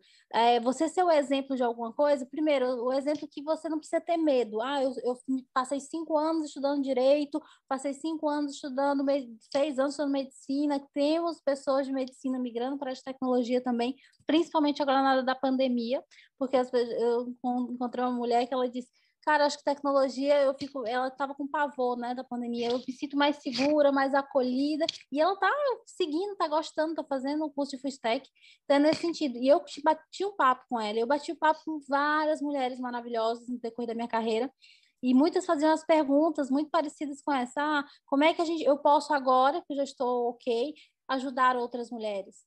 Como é que eu posso aplicar o give back que a gente diz? Então, é muito você, você foi ajudada, ou mesmo que não foi, mas está numa posição confortável, tenta ajudar outra mulher, seja com conselho, seja escutando, seja entendendo os problemas que ela está passando. Na mentoria, que é um, nas mentorias que eu participo hoje, né, que não é só mais só uma, é, eu sempre escuto, tento buscar o objetivo da pessoa, porque a tecnologia é essa vastidão que nós temos, né, chega a cansar.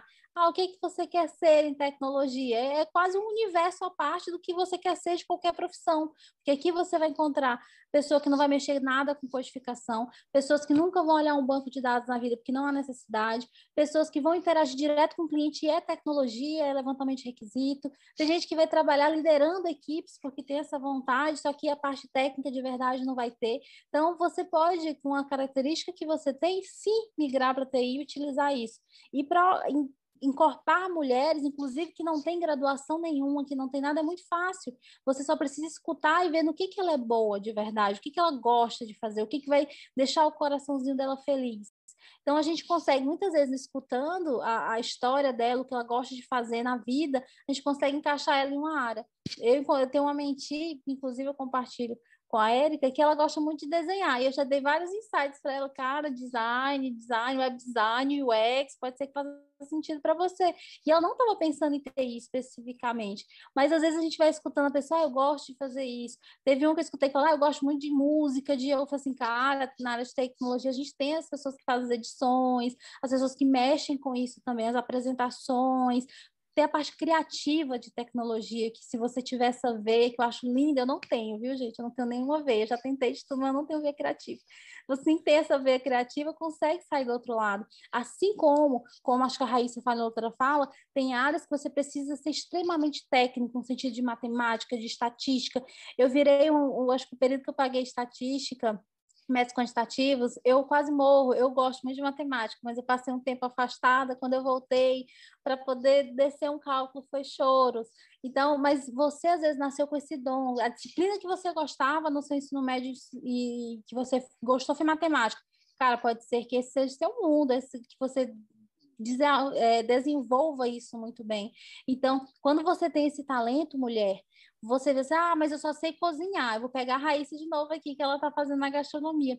Só em você saber que é uma receita de. Vai que você gosta de programação. Programação é uma receita de bolo que você faz e você vai ter que pegar aquela receita e transformar numa codificação. Então, escute as mulheres ao redor e às vezes dê aquela dica. Olha, eu gosto de fazer isso, eu não vou dar certo com tecnologia porque eu não era boa de matemática. O que que você era boa?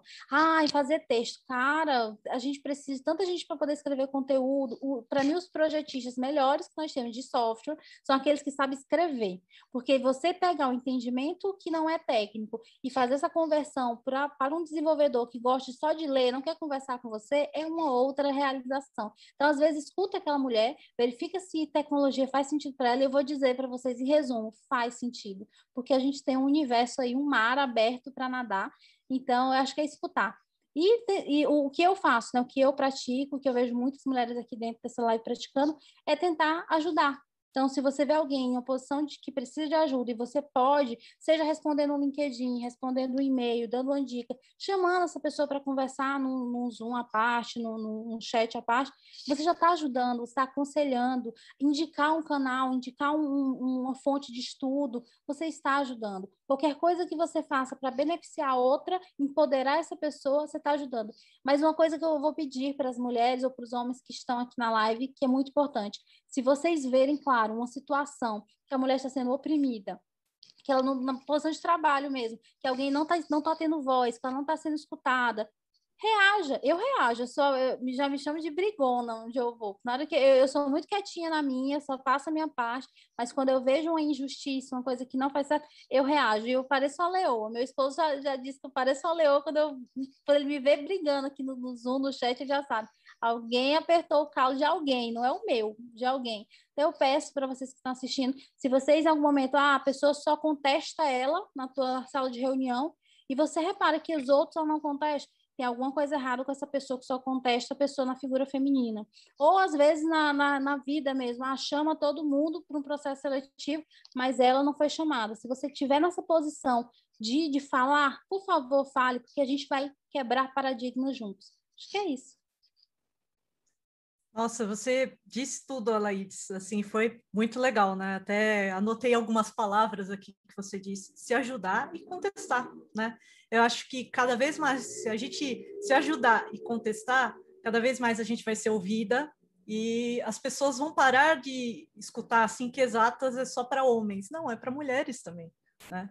E nesse sentido, até ela citou a Raíssa, eu vou chamar a Raíssa agora, para ela comentar um pouco da opinião Obrigada, dela. Laídes. é, antes de entrar no assunto, eu vou mostrar uma coisa para vocês. É, é, algo que eu olho todo dia e talvez seja uma das, das minhas maiores inspirações para eu nunca esquecer de onde a tecnologia veio. É, deixa eu ver se eu consigo mostrar para vocês. Eu grafitei no meu escritório a Ada Lovelace. Por quê?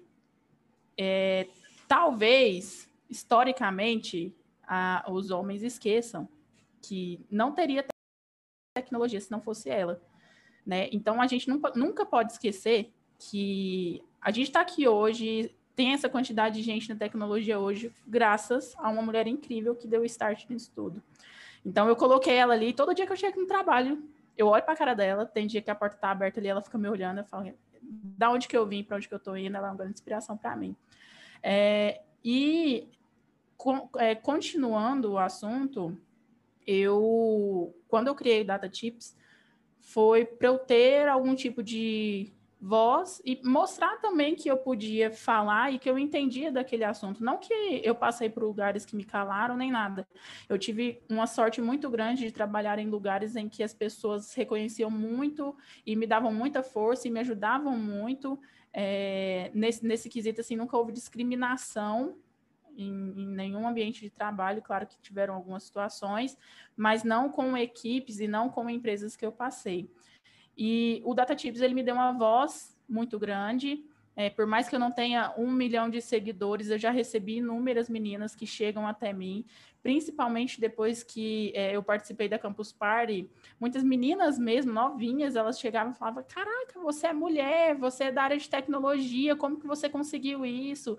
E ver essas meninas chegando até mim me fez perceber que existe muito ainda essa construção da, do, do, do, pensamento incutido dentro da cabecinha das meninas que é, é tecnologia é difícil.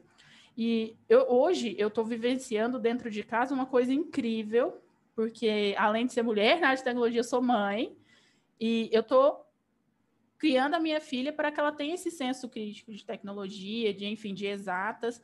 E eu não precisei fazer nada para ela gostar da área de exatas, e eu me surpreendo todos os dias. É, o meu, a minha, a minha, o meu trabalho é incentivá-la aqui dentro de casa. Às vezes eu assisto as aulas online, às vezes não, assisto todos os dias as aulas dela e eu percebo, isso eu falo para todo mundo aqui em casa, eu falo, ela gosta de português, mas matemática, ela assim, ela senta, ela se interessa, ela vai atrás e eu fico pasma de ver é, como o interesse dela é muito maior por, por matemática exatas, no caso, do que é, português e outras, outras matérias. E assim, talvez existam tantas meninas como a minha filha que são podadas desde criança. Talvez existam tantas meninas como a minha filha que não têm oportunidade de ter o incentivo que eu dou para ela. Eu acho maravilhoso, e não estou fazendo aqui propaganda de nada, que na escola dela ela tem acesso a aulas de programação e ela faz aula de programação de maneira obrigatória, porque a gente vê muita aula de programação como algo opcional nas escolas e as meninas não fazem. Então, dentro da grade de estudo dela, minha filha tem seis anos, ela já começou a introdução à linguagem de programação. Ela vai trabalhar com TI? Não sei, mas eu sei que a percepção é, de, de lógica dela vai ser incrível, porque ela está tendo um estímulo agora que faz toda a diferença para qualquer criança. Então eu penso, às vezes eu me pego pensando se é, todas as crianças, todas as meninas tivessem o mesmo incentivo que ela tem para desmistificar e entender que a área de matemática é muito legal, que programação é muito legal, que computação é muito legal, nós teríamos muito mais meninas trabalhando com tecnologia, independente da área de atuação.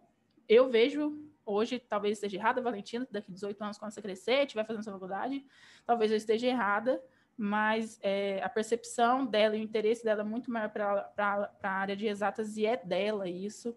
E eu acho que um grande desejo meu é que as meninas que têm esse, esse perfil não fossem tão é, podadas, não fossem tão cortadas e não fossem criadas com, com essa limitação, que é uma, uma crença limitante, né?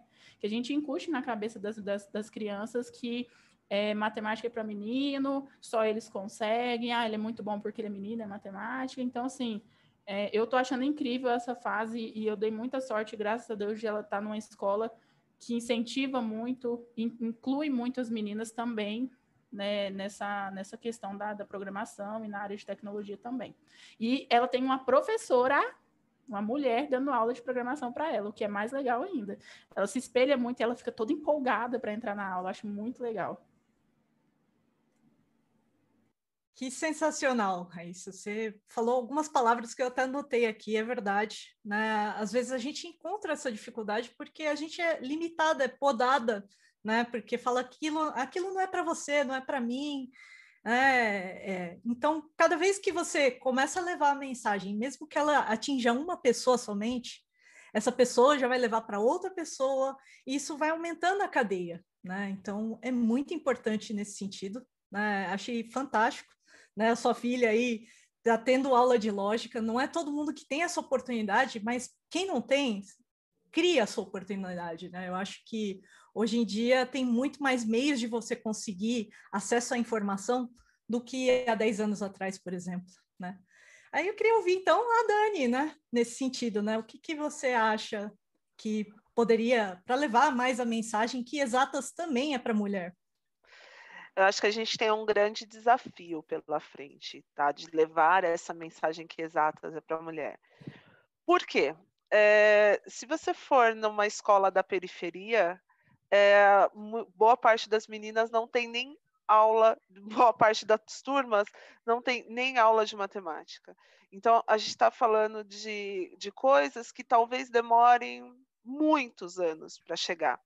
E aí eu vejo a tec própria tecnologia como aliada em alguns pontos. Quando, começa, quando as meninas começam a ver os youtubers, não que eu acho o trabalho legal, nada disso, não estou nem criticando ou julgando o trabalho, mas para trazer para essa para essa pessoa que está lá no fundão, que não tem essa possibilidade de entender de exatas, de entender, é, de saber que existe programação, dela saber que, ah, eu quero ser youtuber. Ou eu quero. Porque quando você traz outras possibilidades, se uma dessas, dessas meninas for pesquisar e saber que ela pode, então isso faz muita diferença. E é o que todas as meninas falaram, a representatividade ela impacta muito quando, quando, as, quando as meninas começam a ver que tem outra mulher, ou que tem outra mulher que em qualquer detalhe se pareça com ela, então ela começa a ver que aquilo é possível.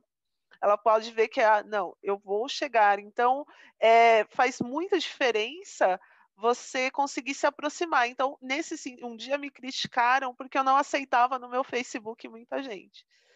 E uma amiga que foi até a Maite Lourenço que falou assim, tá, e como que as pessoas que estão na periferia e que não usam o Twitter vão saber que você existe?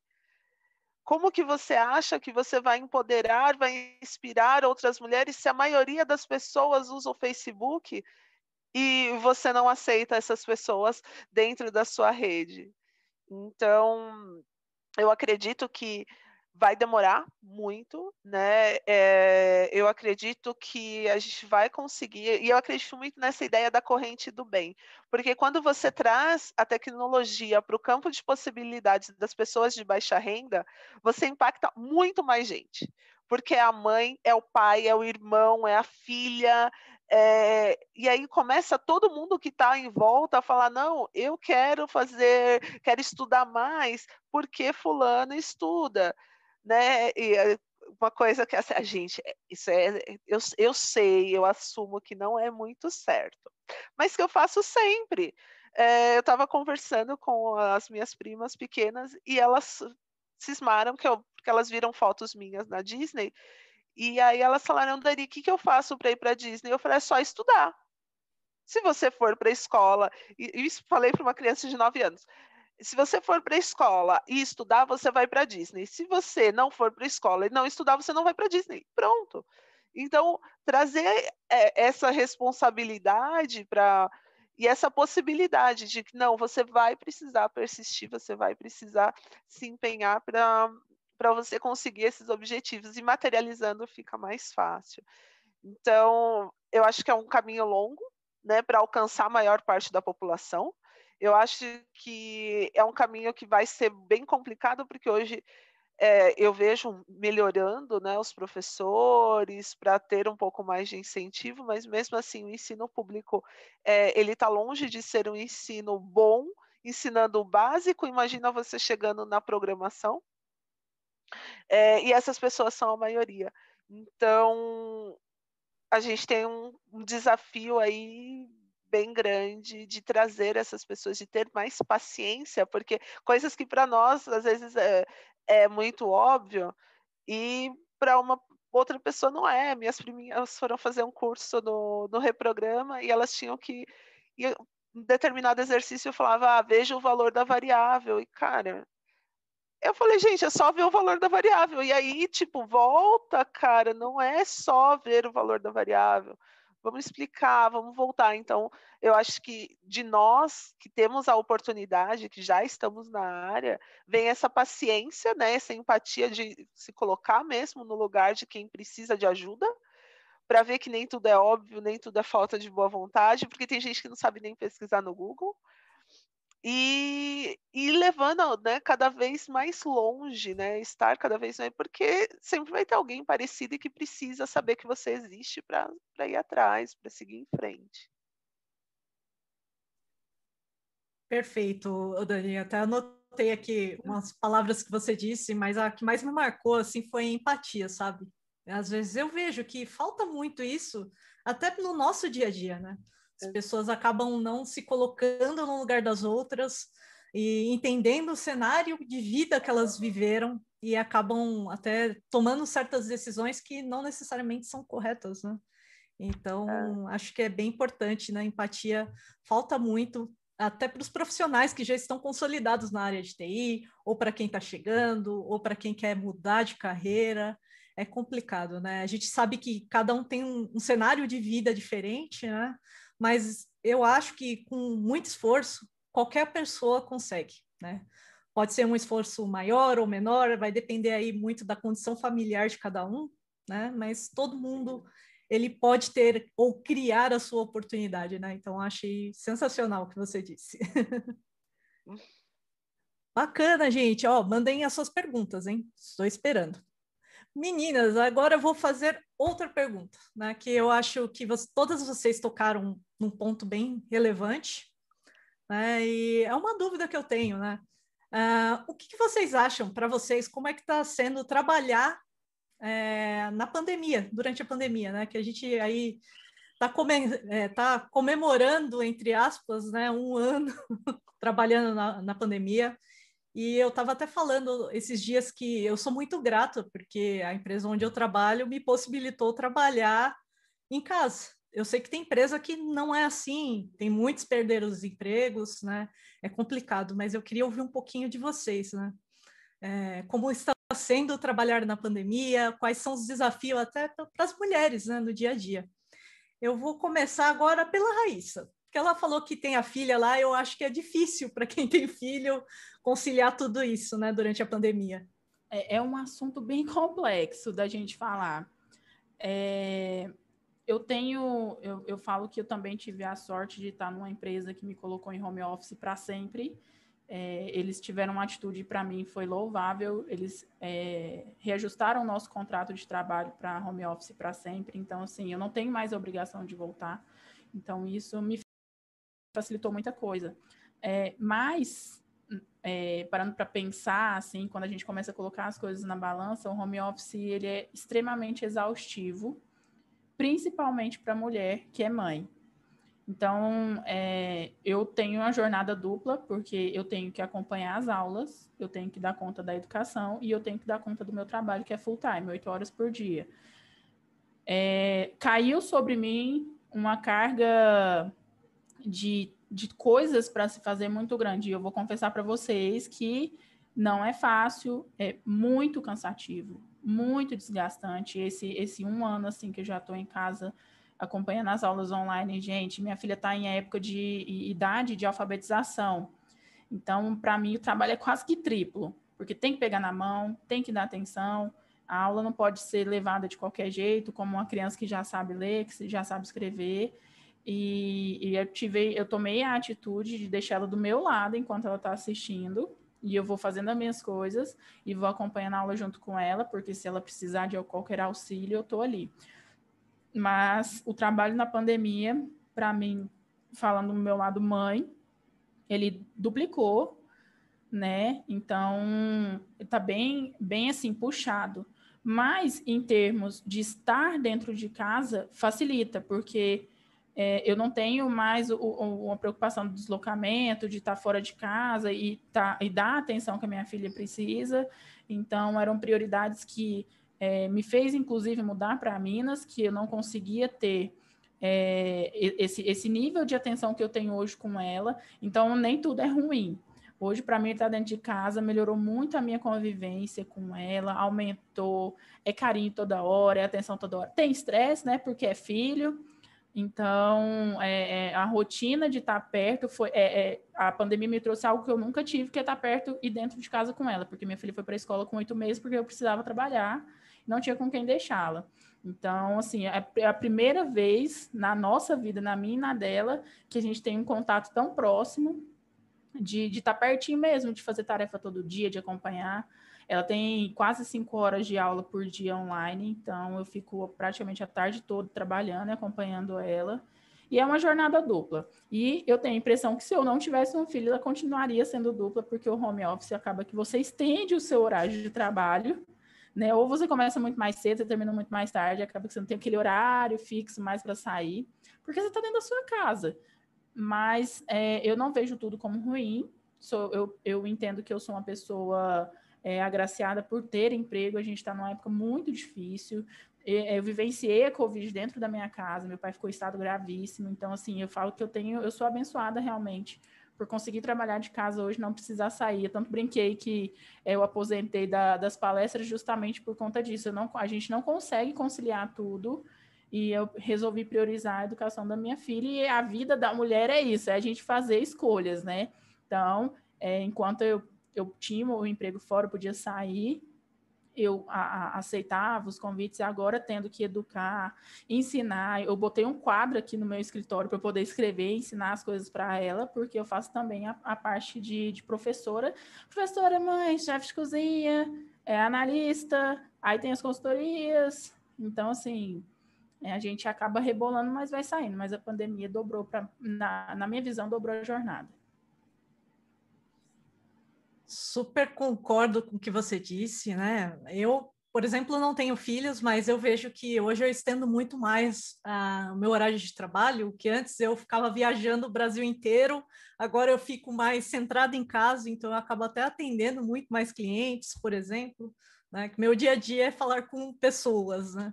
Então, nesse sentido, vou chamar a Laís para dar a opinião dela, como está sendo o trabalho aí na pandemia, aí no Piauí, que para quem não sabe, a Laís não está aqui em São Paulo, ela está lá no Piauí. Então, essa live aqui, ela está sendo interestadual, né? Porque a Raíssa está num lugar, a Laís em outro, a Cedeia também, né? E a Dani também. Então, cada um está vivendo aí a pandemia de uma forma, né? É, a, e você, a... amiga. Obrigada, Érica. A Erika acompanhou uma parte também, eu viajava bastante, viajava mais que ela.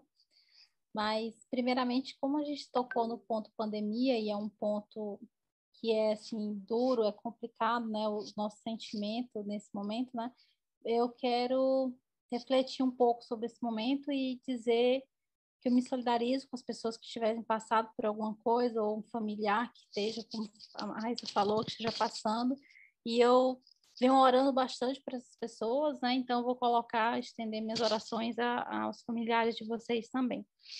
Voltando à, parte de trabalho com pandemia, foi um choque, né? Então, o, até que no empregador que eu estou hoje, como é da Érica, é, nós já tínhamos essa questão de trabalhar um aspas home office porque a gente trabalhava da onde nós estivéssemos, tá? Então, alguns clientes tinham já esse, essa vontade de conversar mesmo por vídeo chamada então, às vezes eu estava visitando outro cliente que precisava ser presencial, ele e eu conversava do, do hotel onde eu estivesse com aquele outro cliente, então a gente já tinha essa facilidade. A pandemia ela chegou, ela foi meio disruptiva, então aqueles clientes que queriam a nossa presença dentro do perímetro da empresa deles, entenderam que fazia sim sentido a gente começar a trabalhar via vídeo chamado, porque a presença da pessoa não mudava o conteúdo, a forma que a gente iria interagir com eles. Então, meio que eu acredito que mudou muita coisa no Brasil. A gente viu a questão de bancários, que acho que foi o que mais deu uma sacudida, né? Que tem aquela estrutura de que, ah, porque por causa de segurança você não vai poder trabalhar, como se um pendrive não, for, não, não desse, fizesse o mesmo efeito. Eu, eu vi que tem umas pessoas aqui de segurança na live, já vi seis, sete pessoas falando de segurança. Sim, a segurança ela é relativa, né?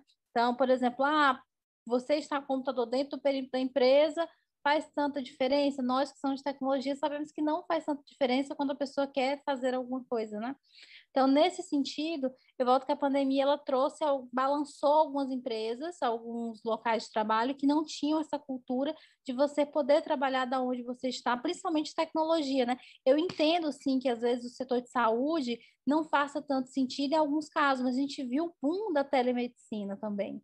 Então, é, é, eu escutava muito médico, falava, não funciona, telemedicina não funciona, evoluir para uma plataforma digital os advogados, meu Deus, não queriam de forma alguma ter audiência online porque não fazia sentido. Então, a gente conseguiu mostrar que fazia sentido. A pandemia, ela, de uma forma que forçou muita gente que tinha uma cabeça um pouco mais antiga, profissões com cabeça antiga, que a gente mostrou que sim, funcionava. Só aquilo que é realmente essencial. Inclusive, eu falo assim, ah, supermercado. Eu falo assim, meu amigo, você entra no aplicativo hoje, e você solicita o que você quer e tem algumas empresas especializadas em, em, em, em comprar para você como se fosse você. Vai selecionar a fruta que quer, que está boa, que não está boa, se, tá, se o pacote de arroz está furado, não está furado. Existem empresas especializadas nisso, mas só foi possível porque a tecnologia evoluiu, porque nossas áreas evoluíram. Então, por que, que eu trouxe outras áreas aqui? Porque muitas dessas outras áreas não entenderam que conseguiram evoluir, chegaram onde estão, porque nós aqui do background de tecnologia fizemos isso acontecer. Nós fomos os pioneiros que mostrar que sim, faz sentido. Então, quais são as vantagens do home office para mim? A grande vantagem é porque eu estou no Piauí, porque se eu não tivesse home office, eu estaria em São Paulo agora, que é onde eu, eu trabalho. É, realmente, né, meu contrato é de lá. Então, quando iniciou a pandemia, eu vim visitar um cliente. Pouca gente sabe dessa história. Eu vim visitar um cliente, eu estava trabalhando muito mais norte-nordeste, então eu viajava, eu mal parava em São Paulo de verdade.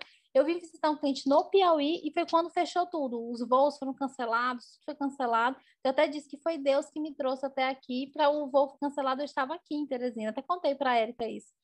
E aí começou, passou um mês, passou dois meses, minha passagem sempre sendo remarcada, passou três meses, quatro meses, cinco meses, seis meses eu aqui com uma mala para passar três dias. Então, a sorte que tinha a casa da minha mãe, e, ela, e aí eu fui comprando roupa, comprando coisas para poder ficar aqui. Trouxe meu esposo, que ele não, mora, não morava aqui no Brasil, para morar aqui de volta, para não ficar muito tempo só. Desativei meu apartamento em São Paulo, sempre pensando, não, quando acabar a pandemia, eu volto. Já tem um ano, como a Érica falou, e ainda não voltei para São Paulo. O emprego, nosso empregador disse: fica aí enquanto a pandemia não passar, depois a gente decide. E a pandemia nunca passou, infelizmente, claro, né?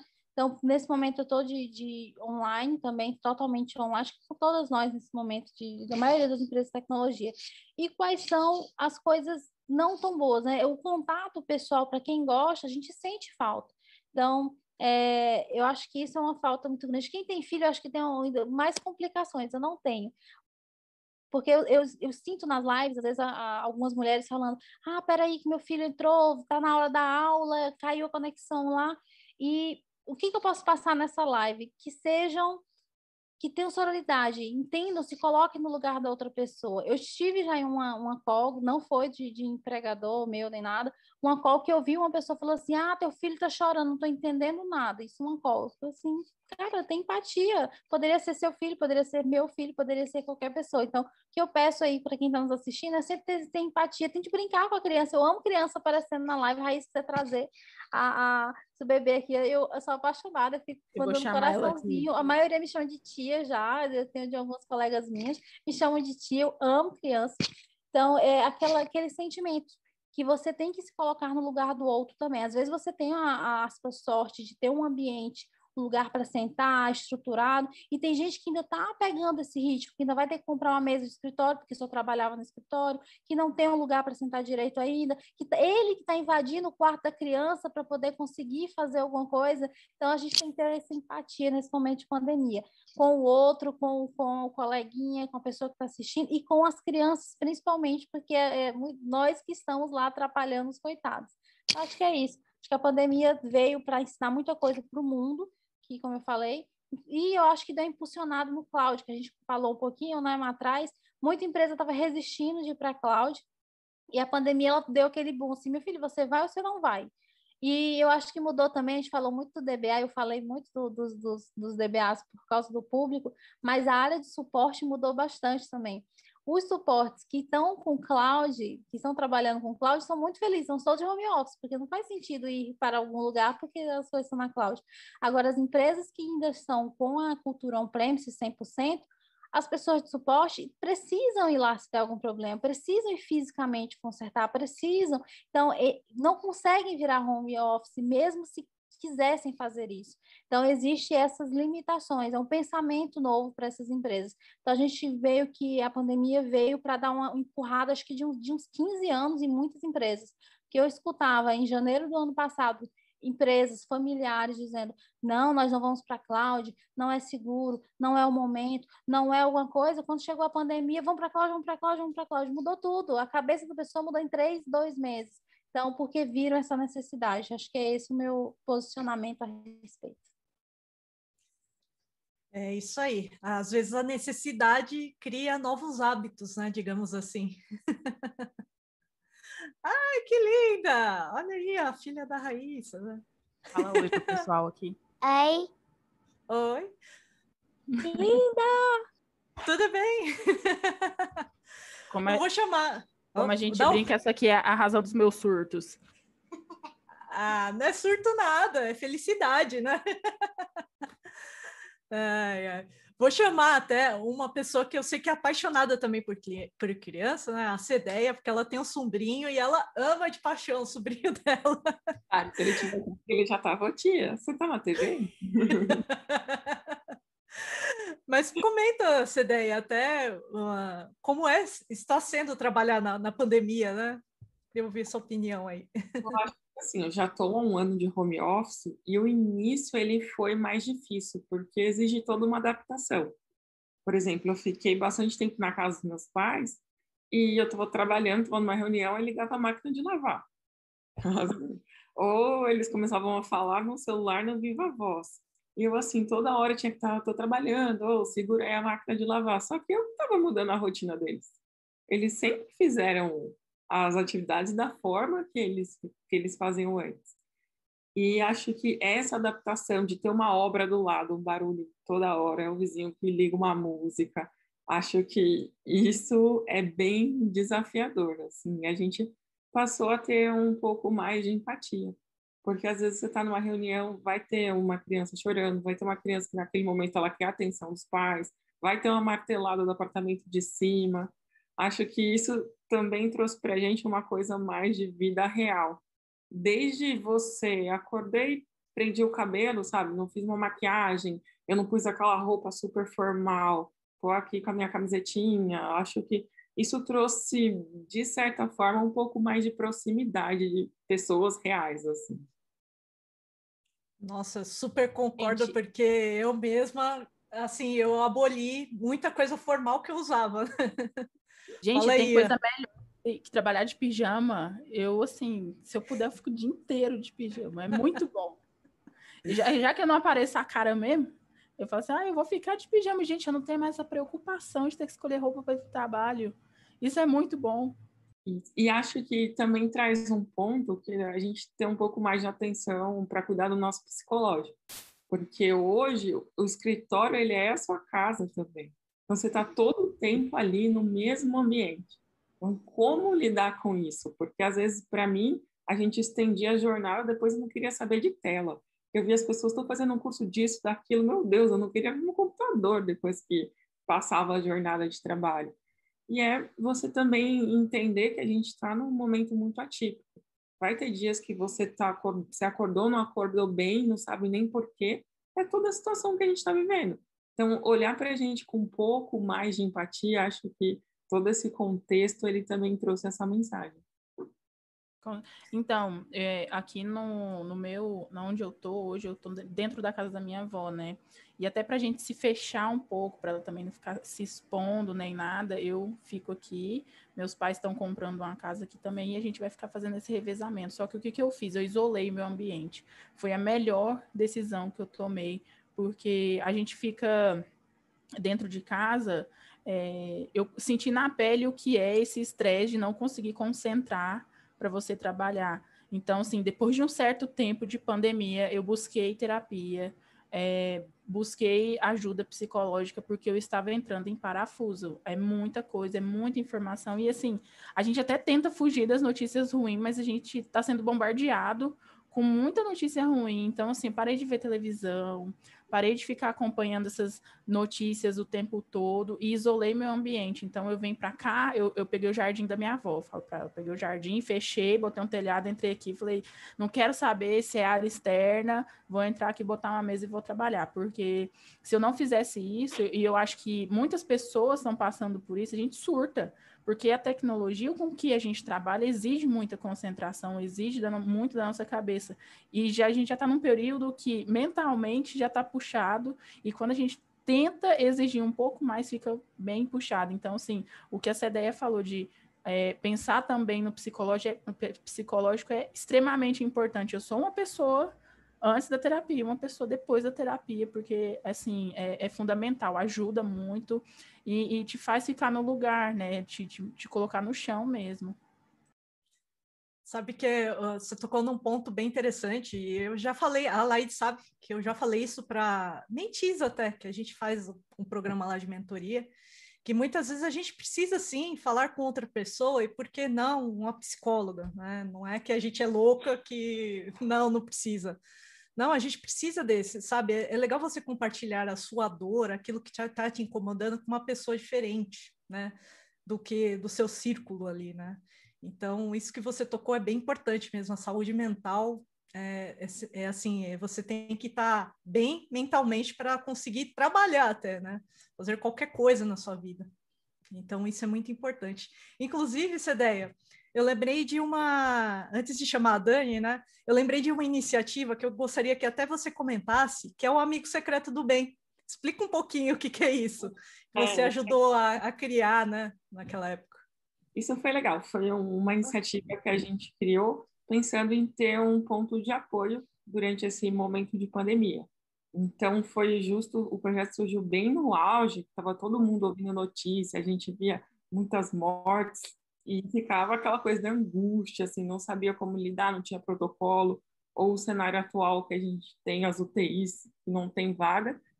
E aí o Amigo Secreto do Bem, ele era uma iniciativa onde toda semana você tinha um grupo de pessoas para ser o seu ponto de apoio, para você perguntar, tá tudo bem, tá precisando de alguma coisa. E aí era uma maneira de criar essa interação de pessoas com pessoas e você saber que estava acolhido ali numa rede de apoio. E acho que foi um projeto bem bacana, assim, ajudou muito as pessoas a interagirem um pouco mais e até mesmo quando a gente estava no ambiente de escritório, a gente acaba conversando com as mesmas pessoas o tempo todo, né? E aí, como o sorteio era aleatório, você conversava com pessoas que você trabalha no mesmo prédio e nunca tinha falado. Isso foi bem bacana. É isso aí, às vezes a gente estava ali do lado, né, e não, não tinha oportunidade de conversar, né? Eu conheci muitas pessoas graças ao Amigo Secreto do Bem, e olha que eu comecei a trabalhar na, na empresa onde eu estou, né, fisicamente, né? Não tinha esse momento de pandemia, né? Até para finalizar esse ponto, gente, vão mandando as suas perguntas aí, porque a live está chegando no fim, sabe? Que tudo que é bom vai chegando no fim. A gente está caminhando para o ah. fim. Mas eu queria chamar antes a Dani, né? então mandem suas perguntas, hein, pessoal? Cara, esse momento, eu sempre, assim, home office sempre foi meu sonho. E eu trabalhava em uma empresa que dizia que nunca ia adotar o home office porque era inviável para o negócio funcionar. Esse foi o primeiro ponto. Só que eu sempre fui uma pessoa muito sociável. Então, era a rainha de estar nos, no café com alguém, sempre estava conversando com alguém. Então, o começo foi muito legal. Cara, passava uma semana sem pentear o cabelo, que é coisa mais legal do que não ter mais que se preocupar. Dei todos os meus sapatos de salto, porque eu prometi que eu nunca mais ia usar nada que me incomode depois de duas horas. Mas eu sinto muita falta é, das pessoas. Né? Eu mudei de empresa, eu estava 10 anos na mesma empresa e aí eu mudei para uma empresa onde todo o processo de contratação, todo o onboarding foi todo online. E eu não conheci ninguém do time que trabalhava comigo. Então, assim, eu fui de um extremo para o outro. O que, que eu sinto, né, com a, com a pandemia? Primeiro, eu acho que até o ar tá pesado, né? Eu falo que eu tô com medo de respirar quando eu passo da porta da minha casa. É, e eu, eu vejo muitas pessoas também, é uma, uma cobrança, assim. Eu tenho a impressão que as pessoas estão cada vez é, mais tristes, né? que é o, o não é o normal, né? Nessa situação é o esperado. E eu vejo que, como as pessoas estão muito tristes, elas acabam sendo muito cruéis. Porque, assim, já que eu estou em casa, por que, em vez de eu assistir televisão, eu não vou estudar mais um pouquinho? Por que eu não fico aqui e não adianto este e-mail de amanhã? Porque, e aí, quando você vai ver, em vez de trabalhar as oito horas né, previstas, você trabalhou 10, 11 horas, a sua cabeça está um caos, aí você dorme, você não descansa, porque eu tenho a impressão, pelo menos eu nunca consigo descansar assim. Eu durmo, eu passo meu cansaço físico, cansaço mental continua. E, e aí eu acho que as pessoas estão se cobrando demais. Né? É, se cobrando de ser super produtivo, se cobrando de estudar dez vezes mais, se cobrando de aprender um monte de coisa, se cobrando até para entender, cara. É, tem coisas que acontecem, tipo, eu estava numa reunião e eu tinha, eu tive dois poodles por muitos anos, né? Minha cachorra tinha 15 anos, ela morreu. E aí, para alegrar a casa, eu trouxe um labrador. Então, você imagina numa reunião, a criatura vai e me morde, tipo, cara, é, eram umas coisas assim super loucas que aconteciam. Por isso que ele tava latindo aqui agora. E pequeno, né? Vou interromper só para comentar. Um labrador, coisa pequena. Meu. É, de um dia é pro super outro, ativo, né? É, ele faz umas coisas assim que são surreais. E aí eu brincava que o pessoal falava que o tempo estava passando conforme o Charlie estava crescendo. E, e aí hoje em dia, porque eu pegava ele no colo no começo, e agora, imagina, o Charlie é um monstro gigante que não dá nem para. E um dia eu estava conversando com uma das meninas que ela tinha horror a cachorro. Horror. E ela sempre perguntava do Charlie. E depois eu fiquei pensando, eu falei, cara, até isso você é obrigado a mudar. Tipo, não, eu não gosto de ver cachorro, não me interessa se o cachorro tá latindo, mas é, já que estamos, eu me vejo nessa obrigação, né, de entender o seu lado, e eu acho que isso tem sido muito pesado. Então, assim, uma coisa que eu tenho tentado exercitar é vou ser mais gentil comigo, né? Então, desde o treinamento de aceitar elogios, é, eu estou tentando colocar horários no meu trabalho, ainda não consegui não, é, mas lendo menos coisas de tecnologia e para ver se eu consigo é, melhorar esse ponto, porque eu acho que ele é o mais difícil. Está sendo mais fácil eu ter paciência com as outras pessoas do que ter paciência comigo. Então, eu acho que nesse momento que nós estamos passando faz parte do fortalecimento assim da, da nossa imunidade é ter paciência né? ter paciência com a gente evitar tanta tristeza é, tentar tentar é, fazer as coisas serem menos difíceis, porque quando a gente se chicoteia e começa a se cobrar demais, começa a ficar inviável, né? É, então, esse é o ponto que eu acho que eu preciso aprender e eu sempre falo para as pessoas: sejam gentis com vocês também. É uma boa, é isso aí, tem que ser gentil. Eu acho que, assim, saúde mental, acho que todas vocês concordam, né? É. E uma, um ponto que acho que vocês comentaram de horário de trabalho, muitas vezes, se você não fixar que você tem que almoçar, gente, almoçar é Exato. é básico. É. Você tem que dormir, você tem que almoçar, você tem que ter tempo para tudo, para você fazer a sua sanidade, ter aquela sua sanidade mental e física, né? Senão você vai chegar numa estafa assim que você não vai conseguir aprender nada, né? Então, isso é muito importante, acho que todas aqui citaram, né?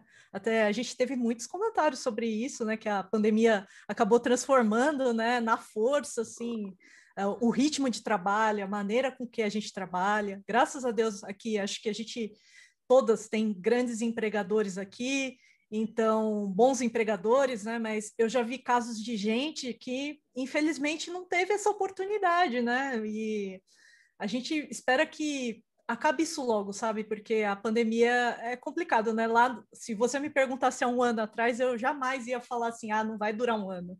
Vai durar ali uns três meses, uns quatro meses. Gente, a gente está aí há um ano sem perspectiva de melhora, né? É, é triste, né? A gente espera que dê tudo certo no final e que a gente consiga superar isso, né? Cara, eu completei Bom, um ano e dois meses em home office já. É isso aí. É, eu fiz um ano agora, né? Inclusive, a, a Laides lembra, né? A última coisa que eu fiz presencialmente na empresa, acho que a Laides também, era uma reunião, que foi uma reunião com uma boa parte da equipe, né? Tinha toda a equipe lá, técnica e não técnica, né? Numa mesma reunião que a gente estava discutindo ali o que a gente chama de quarter lá, né? Então, faz um, faz um ano que eu não ponho os pés na empresa para trabalhar, né?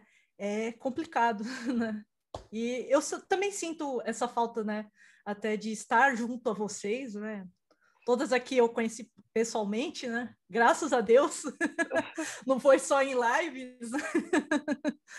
Mas isso é muito importante, né? Tem duas perguntas que eu quero fazer aqui, que são perguntas do público, e eu vou direcionar para todas, né? Acho que é bem importante. Que a Raniele perguntou, né? Ela precisa de uma mentora. Como é que ela procura, né? Onde ela pode conseguir essa informação, né? Então, vou começar com a Raíssa. Então, Raniele, é, eu não sei se você procura na gente ou você está procurando uma mentora, mas antes de qualquer coisa, é, o que, que você quer fazer? Né? Para qual área você quer seguir? Eu acho que aqui, entre nós, a gente tem é, é skills específicos, tem diferentes áreas de TI. Então, a é, primeira coisa que você tem que fazer é, direcionar o seu foco. Então, se eu quero aprender dev, ou se eu quero aprender banco, ou se eu quero, enfim, ir para outra área. E aí, buscar pessoas que estão sempre é, aí na comunidade. Gente, pessoa de comunidade é só amor. Sim, a pessoa que está dentro da comunidade, ela é a mais disposta a te ajudar sem te dar um não lá na sua cara. Então, assim, eu, se eu estivesse entrando na área hoje, eu ia direto para a comunidade. Cara, tem muita gente que está lá para ajudar mesmo, para pegar na mão e começar do zero. E a comunidade, é, é, ela é muito unida. Então, eu iria para a comunidade. E se você estiver precisando da área de BI, tô aqui, pode me procurar. É isso aí, tá vendo? Ó, e só fazer um parênteses, né? É, eu comentei no início da live, né, que na, eu já fiz um Golden Talk só com o Gilson, né, eu e o Gilson, e no finalzinho ali, quem observou, né, tem um, um quesito que eu fa que eu perguntei para ele o motivo dele criar esse talk, né, todas as quintas-feiras existe esse talk, né, era justamente isso, para inspirar pessoas, né, então acho que isso também é um sentido de mentoria, né, é bem bacana. Né? Queria ouvir agora a opinião da Cedeia. Cedeia, com você, amiga. A mesma linha também da Raíssa, que acho que comunidades, normalmente as pessoas estão ali mais dispostas, já está com essa intenção de trazer pessoas para mais próximas, para ser mais próxima, né? Acho que é isso. Tem o Cloud Girls, que as meninas participam bastante ativamente. É você começar também a achar quem são os influenciadores dentro da área que você está querendo saber um pouco mais, ou se de repente, ah, eu estou perdida, eu achei TI legal, eu quero uma ajuda para identificar, né? Que, que áreas que tem, qual talvez eu possa me adaptar, você pode falar com a gente também.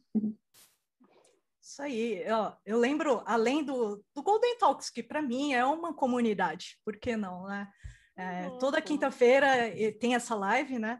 É, uma coisa bem importante, né? Tem comunidades, por exemplo, o DBA Brasil, que me incentivou muito, e por isso eu vou até chamar a Dani, que também acho que ela começou nessa linha do DBA Brasil, que era presencialmente, né? A gente fazia palestras de graça para DBAs, é um grande orgulho. Tem muito pessoas legal. aqui do SQL Norte também, queria mandar um abraço para o SQL Norte, que é um grande apoiador, né? Inclusive o, o Iluei também já fez um Golden Talks, gente confira lá, né? Mas eu queria chamar a Dani para ela comentar também, né? Como ter uma é. mentora. Cara, eu acho que tem várias formas. É... E eu acho que a melhor delas é quando a mentoria é um pouco indireta. Porque sabe como normalmente começa? Você manda uma pergunta, essa pessoa vai te responder, é, e aí a conversa ela flui. Eu falo, você começa a perceber, eu pelo menos eu sempre caio nessa, tá, gente? Que, tipo, chegam as perguntas e aí você fala, ah, por que você não faz isso? Aí a pessoa já te devolve falando, eu fiz isso, mas surgiu essa dúvida. Então, tem a maneira de você chegar e pedir mesmo e criar um plano de mentoria.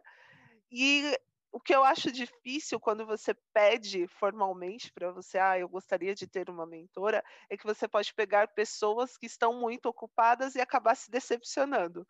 Por isso que essa linha de ah, eu vou, eu pergunto, eu me mantenho próximo, é, eu faço alguma coisa e pergunto se a pessoa pode ver, é, é uma excelente forma de você. Seja cara de pau, né? Manda sua pergunta. É, e é assim, você precisa só ver que a pessoa tem o tempo dela. Eu tipo, tento responder rápido, mas eu não consigo mais. Então, É, manda a pergunta, espera a resposta, e assim você vai ver que você consegue manter uma cadeia de alguém para te orientar em um determinado assunto, sem que você chegue e fale, corra o risco dela te falar que não. É, e também, gente, tem que dar a cara, ir lá perguntar, você pode me ajudar, eu estou com esse objetivo, e aí a pessoa pode falar, não, vamos juntas, ou segue por aqui, ou fala com outra pessoa. É, é ir atrás da comunidade, porque realmente é o melhor lugar para você encontrar um mentor. É, são os eventos da comunidade, porque se a pessoa se dispõe a estar num evento para ensinar outras pessoas, meu, é uma delícia quando alguém vem e fala, cara, você não vai me ajudar? Você pode me ajudar nesse assunto? Então, assim, é juntar o útil ao agradável. Então, se você não é tão cara de pau assim, vai nos eventos, manda um e-mail para o palestrante ou é, quando voltarem os eventos presenciais, chega na porta, quando acaba as palestras, vai lá, pergunta, conversa, pede, que é a melhor maneira. É isso aí. Pede para tirar foto também. É. Gente, eu já pedi, umas fotos gente. assim que são muito, muito zoadas, cara. Muito, é muito divertido ver umas fotos antigas, assim, de, de uns eventos que eu falo, nossa, gente, o que aconteceu? Concordo. Mas é muito gostoso, né? Tanto evento é. presencial, live, né? É, eu, eu, o que você comentou, até anotei aqui, né? Pontos chaves, né? Às vezes você também tem que entender o lado da pessoa, né? Uma questão de empatia ali, né? Nem sempre a pessoa precisa responder ali naquele tempo, né? Então, manda é. pergunta, é. mas manda sem esperar uma resposta. Se ela responder, ok, né? E eu acho assim, tenha mais de um mentor. Não necessariamente você precisa ter um mentor só para te guiar tudo, a sua carreira inteira, né? Porque você pode é. ter uma mentor na área de tecnologia, um mentor para te auxiliar ali, um amigo na área da família, né? Alguém na área de finanças, por que não, né? Então, uhum, acho que todas vocês comentaram de é, participar de, de lives, participar de palestras, participar de comunidades, perguntar, ser cara de pau mesmo, né? acho que é bem importante. E aí, para finalizar, vou chamar a Laides, né, que é uma grande mentora. Laides, aprendi muito com você, hein? Eu aprendo com, com essas mulheres maravilhosas, com a Érica todo, praticamente todo dia, que acho que não tem um dia nessa, desde que começou a pandemia, que eu não falo nem que seja bom dia, Érica. Uhum. Alguma coisa com ela. Mas falando de mentoria, é algo que é complicado, porque eu já, é, eu, quando eu vi a, a pergunta aqui no chat, eu já queria me oferecer para ser mentor. O problema é que eu, eu, já não posso, mas eu já tenho acho que umas 18 mentis, fora uma mentoria para pessoas senhas que eu estou agora ajudando. Então, é, é, um vício que eu tenho. A Erika sabe disso, acho que com a Erika a gente tem duas mentoras juntas, em outro programa mais um, só com a Érica, três, assim, que a gente faz juntos. Eu tenho uma mentoria, estou mentorando um grupo de pessoas acima de 50 anos também, que estão entrando na área de tecnologia agora, então eu tenho mais uns sete estão nesse pacote. Tem uma mentoria que eu estou fazendo para um outro projeto que não é no Brasil, que é para pessoas de ensino médio, que para mulheres de ensino médio também mais quatro. Aí vai somando, somando, somando, minhas noites são bem cheias. Meus finais de semana estão bem lotados conversando com pessoas, mas é algo que é tão bom, porque é uma troca, uma, uma coisa assim maravilhosa. Então, quem está ouvindo essa live aqui agora, eu convido você que estiver para ser mentor, de alguém. Ah, Laís, eu estou iniciando agora. Não, você pode ser mentor de gente que não iniciou. Ah, eu já te, eu, eu não me sinto preparado, mas você com certeza já fez alguma coisa que você pode inspirar outra pessoa. Você ter se graduado, por exemplo, você pode ser mentor de várias pessoas que são no ensino médio, que não sabem onde querem chegar, por como pode fazer essa escolha. Você ter errado e ter, e ter enxergado que você errou, você já pode chegar para o outro e falar assim, olha, esse caminho que eu percorri e eu não me dei bem, você não precisa percorrer, porque eu já estou te falando o que, que aconteceu comigo. Então, você sim consegue ser mentor de outra pessoa. Às vezes, ah, Laídes, eu transicionei de carreira, mas em tecnologia eu não tenho muita coisa. Eu pensei, tanta gente tentando fazer a mesma coisa que você fez, só em você conversar, de, de trocar informações, já acalma o coraçãozinho da outra pessoa que às vezes está angustiada. E outra coisa, e como a gente falou muito de psicólogo, essas coisas, às vezes você não precisa de um mentor também. Você às vezes precisa de uma pessoa para conversar. O que eu sempre aconselho, quando eu vejo que a pessoa está mais com a linha psicológica, é procura um psicólogo, um terapeuta, uma pessoa com expertise para te ajudar. Mas às vezes, se você ou não tem condições ou até mesmo psicológico, a gente falar com um psicólogo ainda, não está nesse step, você pode procurar uma pessoa para poder desabafar, para ver se essa pessoa pelo só lhe escuta. Porque às vezes você não consegue dentro daquele ambiente que você está. Então, abra seus ouvidos, acho que é foi por isso que na nossa Constituição, seja lá o que você acredita, viemos com dois ouvidos, não só um, né, para você se doar um pouquinho mais. Então, vamos tentar ouvir o outro, nem que seja só aquela palavra de carinho, ou mesmo uma dica procura tal pessoa, é, como acho que a própria Dani comentou, procura tal pessoa, aquela pessoa pode te ajudar, às vezes acontece muito comigo. Nessa carreira que eu estou agora de Program Manager, é, as pessoas me procuram perguntando quem foi que fez a melhor coisa ou da onde é que eu tiro a melhor referência. Então eu sei, eu, eu sou tipo um hubzinho, a pessoa vem, Alaís, onde é que eu encontro isso? Tal pessoa. Alaís, e aquilo, não, esse aqui, esse é o link. Alaís, como é que a gente inova nisso aqui? Ah, agora peraí, deixa eu chamar esse, várias pessoas aqui, vamos fazer um design thinking aqui, vamos pensar junto, um brainstorm, e sai muita coisa legal. É a mesma coisa, a pessoa só precisa de uma informação e eu concordo com tudo que todas as meninas falaram. Inclusive, eu já tinha respondido esse comentário aqui no, no chat, eu tinha dito. Comunidade é o primeiro ponto. É dúvida, é comunidade. Agora não, eu preciso de um caminho, ok, mentoria faz sentido. E tem objetivos claros. Chegar na mentoria sem saber o que, que você quer da mentoria, você não vai chegar a lugar nenhum. Eu acho que ela, nas mentorias mesmo estruturadas que a gente faz, é a primeira coisa. Chegou para conversar comigo, eu falo, Quais são os objetivos com a mentoria? Liste aí, bote em ordem, ordem de prioridade. Aí depois, na segunda conversa, é, vamos bater aqui. Isso aqui não é, isso aqui não é objetivo, isso aqui é sonho, isso aqui não é objetivo também, não, isso aqui não é nada. Isso aqui você está separando as coisas, que é tudo junto. A gente conversa com a verdade, que é para a pessoa entender que ela precisa e saber o que, que ela quer. Porque como é que a gente vai poder ajudar se ela mesma não sabe o que ela quer? Então, a gente tem aquela brincadeira, né? Se você não sabe para onde é que vai, qualquer caminho serve. E a mentoria não é para isso. A mentoria é para te dizer, ó, oh, esse caminho é mais difícil, mas se você seguir, se você for firme, se você for forte, se você fizer isso, estudar aquilo, você consegue, você vai sim chegar e atingir aquele teu objetivo. E o objetivo é de cada um. Ah, eu quero ficar rico. Isso não é objetivo, isso é um sonho. Tem isso em mente. Importante. E eu falei das comunidades, o Cláudio Grosso tem um projeto de mentoria também, é um processo seletivo para fazer, para ver se a pessoa quer, porque a gente se doa de um jeito bem diferente, tem semana que a gente conversa, tem atividades, a gente dá uma parte de mentoria técnica também, são duas, tanto de soft skills como hard skills. Então, o processo seletivo não é para saber se a pessoa sabe alguma coisa, é para ver se a pessoa vai permanecer durante o período da mentoria. E também procure profissionais que te inspiram. Então, ah, eu, eu, eu sou apaixonado no trabalho da CDE, da Raíssa, da Dani, é isso que eu quero chegar e tudo. Estrutura as perguntas e faz para aquele profissional que te inspira.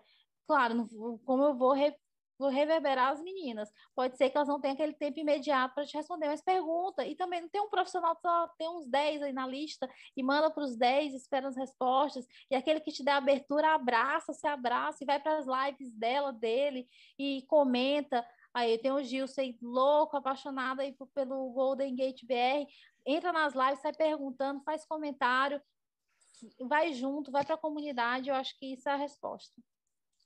É isso aí. E assim, ó, um ponto que eu vou reforçar até, tenha objetivos e objetivos com datas, tá, gente? Não adianta assim, olha, ai, é. eu quero aprender Python. e aí, gente, tá, tem que ter data isso, porque a data faz você persistir a Laides colocou muito bem, né? A gente tem que tentar entender se a pessoa está engajada, por isso que ali, por exemplo, lá no Cloud Girls, a gente faz esse processo seletivo, né? Mas tenha seus objetivos, datas. Eu acho um ponto que a Laides comentou, é, fatoridade, sabe? Eu vejo que muitas pessoas elas têm aquele medo, falam assim, ah, eu já estou com uma certa idade aqui, eu estou com 40, 50 anos, será que se eu mudar de carreira é, vai ser bom para mim? Né? Talvez essas travas seja mais da pessoa. Então, é, mentoria é também você saber ouvir a pessoa e fazer ela pensar diferente. É, é assim, é um treinamento diário você fazer isso. E é, é, muito legal. Eu gosto muito de fazer mentoria, a Laide sabe. Nossa, é uma coisa que às vezes você está assim para baixo de energia ali porque o trabalho te sugou mas quando você chega na mentoria, você chega lá alto astral. Você vai lá, vai fazer e você sai outra pessoa. Então, você mentorar alguém é você se inspirar e você inspirar outra pessoa, fazer ela pensar diferente, né? Muitas vezes você vai com um planejamento, a Laíde sabe, ontem a gente estava fazendo uma mentoria, a gente foi com um planejamento e quando a pessoa comentou com a gente, a gente, opa, vamos mudar. E aí a gente mudou e assim, foi super legal que eu acho que a pessoa super recebeu o que a gente falou para ela, né? Não estou abrindo nomes porque não é o intuito aqui, mas tenha aquilo em mente, né? Tenha em claro o que, que você quer da vida, o que, que você quer de objetivo. Pesquise antes, né? Não adianta simplesmente você querer que a mentora te fale ali o que você tem que fazer. Tá? Então, é, muito importante. Que a mentora diga o que você quer. Eu já peguei assim, é mas onde é que eu vou estudar? O que que eu vou ser? Tu acha que programação é melhor que banco de dados? Você acha que... Então, assim, não, não é assim que funciona. Vamos voltar um pouquinho. O que que você gosta? O que, que eu quero ser cientista de dados. Não, sabe a security foi o que eu mais peguei ultimamente. Eu não sei se a Erika compartilha, vocês todos compartilham com o mesmo, mas por causa do LGPD, essas coisas todas, eu já peguei seis pessoas, ela, eu quero estudar cibersegurança, porque é o do momento, que não sei o que, eu falei assim, vamos sentar aqui, o que que faz uma pessoa que trabalha com segurança? O que que você acha que faz? Vamos começar por aí, o que que você acha que faz? Não ganha dinheiro, eu falei assim, não, ganhar dinheiro é um ponto, mas a gente tem que conversar o que que você acha que tem que estudar, Vamos começar do básico. O que, que você já leu sobre o assunto? Que empresas você. Porque às vezes a pessoa tem um sonho de trabalhar em um lugar, né? Eu, eu já peguei é. mentis assim, eu quero trabalhar numa empresa X que é o melhor buscador do, do que tem no, hoje no mercado. Assim, olha, ok, mas o que, que você quer fazer lá? Não, eu quero trabalhar lá. Eu falei assim, ah, então vamos, você quer trabalhar fazendo o que lá? Não, eu quero trabalhar lá. Disse, não, então vamos abrir o site aqui da, dessa empresa, vamos ver que vagas que tem, sem filtrar. Ela, não, mas o que, que eu vou fazer? Eu falei assim, não, isso é que você que tem que fazer. Onde você quer chegar é você que tem que me dizer. Claro, se você falar assim, ah, dizer, o meu objetivo é descobrir o que eu quero fazer. Aí sim é outra coisa. A gente vai tentar fazer é aqueles é testes vocacionais, tentar entender, buscar um especialista nisso, ou mesmo que você. Eu fiz isso com algumas mentezinhas junto com a Érica. Faz uma carta aí sobre o que, que te faz feliz no teu dia a dia. É estudar, é estudar o quê? É estar com a tua família, é ter esse tempo com a família, porque a gente sabe que tem profissões que você fica 24 horas lá ligado, que você não pode viajar porque você tem que precisar ir um site, você está ali de sobreaviso, e mesmo a nossa área, por incrível que pareça, quando eu, eu me formei, eu pensava que sobreaviso era piloto, médico, pessoa de cirurgia, então eu jurava que era assim, mas depois que eu entrei na tecnologia, eu percebi que nós também, um sistema XYZ cai, dá problema, nossa. Um banco de dados, vocês que de DBA deve ser pior ainda. O banco de dados estourou, ninguém levanta. Como é que faz? Não, o DBA tá lá e acordado e passa um dia e o povo já começa a xingar o povo do DBA e dizer a culpa é do DBA, aí não, não sobe esse banco, aí o DBA sobe, os dados não estão lá, cadê os dados do DBA? Aí depois culpa o próprio. Faz isso, sorta. A culpa sempre é do DBA.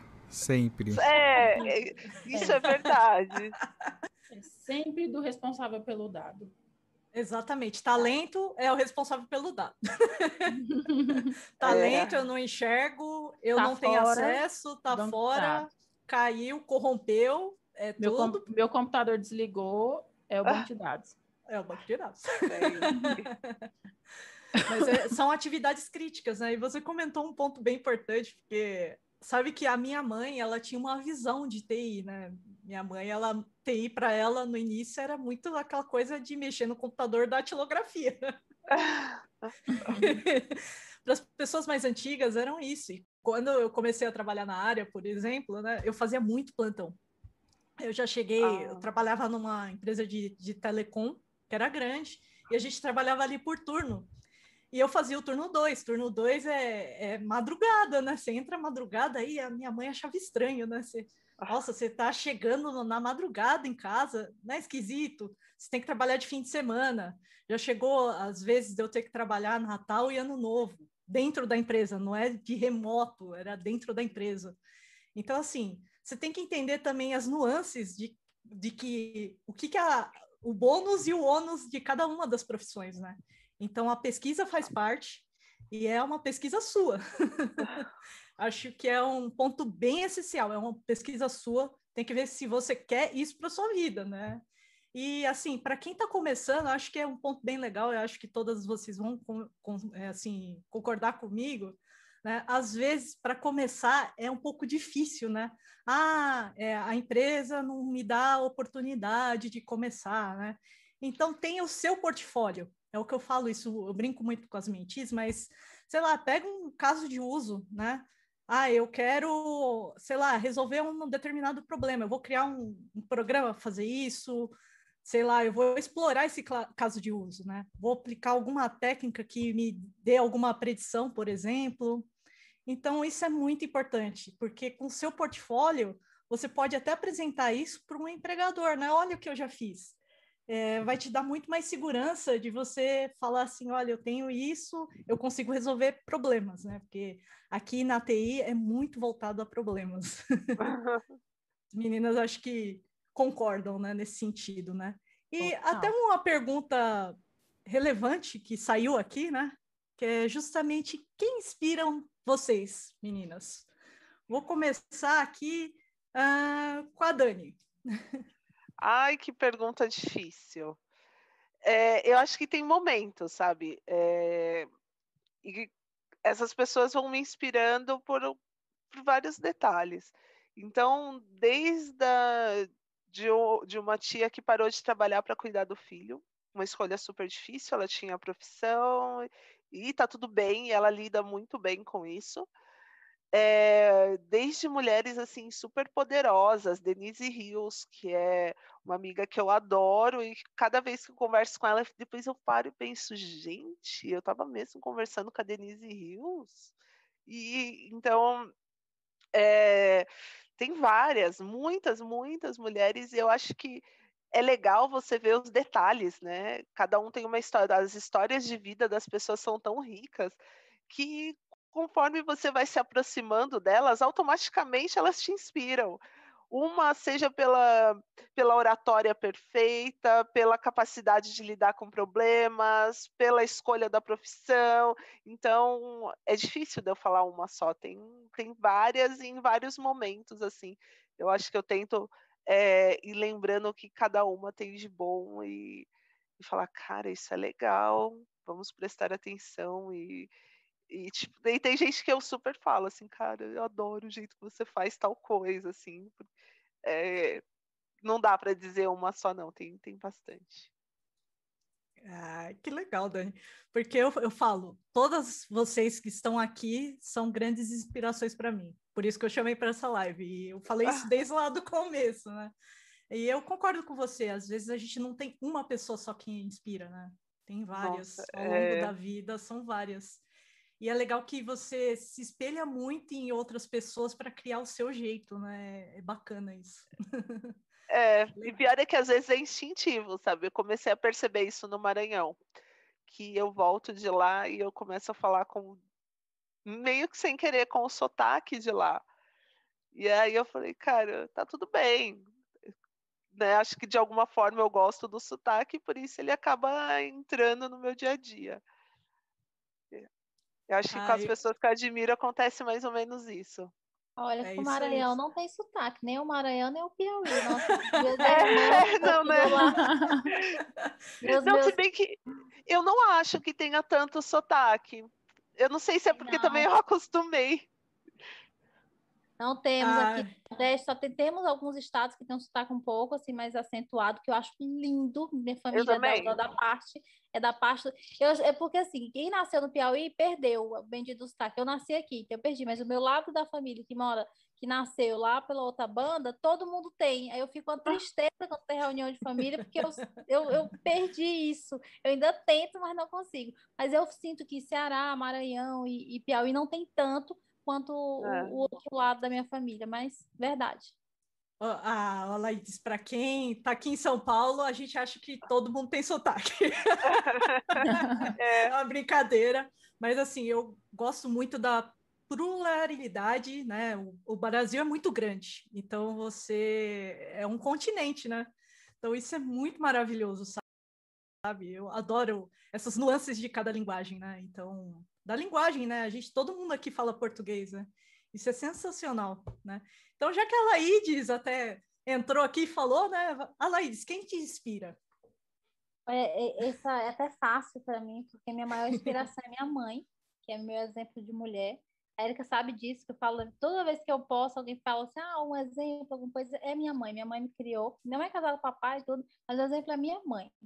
Porque ela sempre teve o foco em educação que eu tinha que estudar. Eu vim de uma família assim, muito humilde, muito, muito, muito humilde de verdade.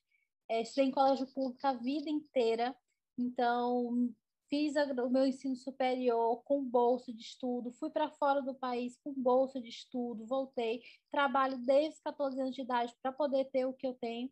Então, é nesse sentido que a mamãe, ela, desde eu criança, ela dizia: o estudo vai te tirar dessa vida, o estudo vai te levar para algum lugar. Então, minha grande inspiração, assim, ah, para escolher uma pessoa, é minha mãe.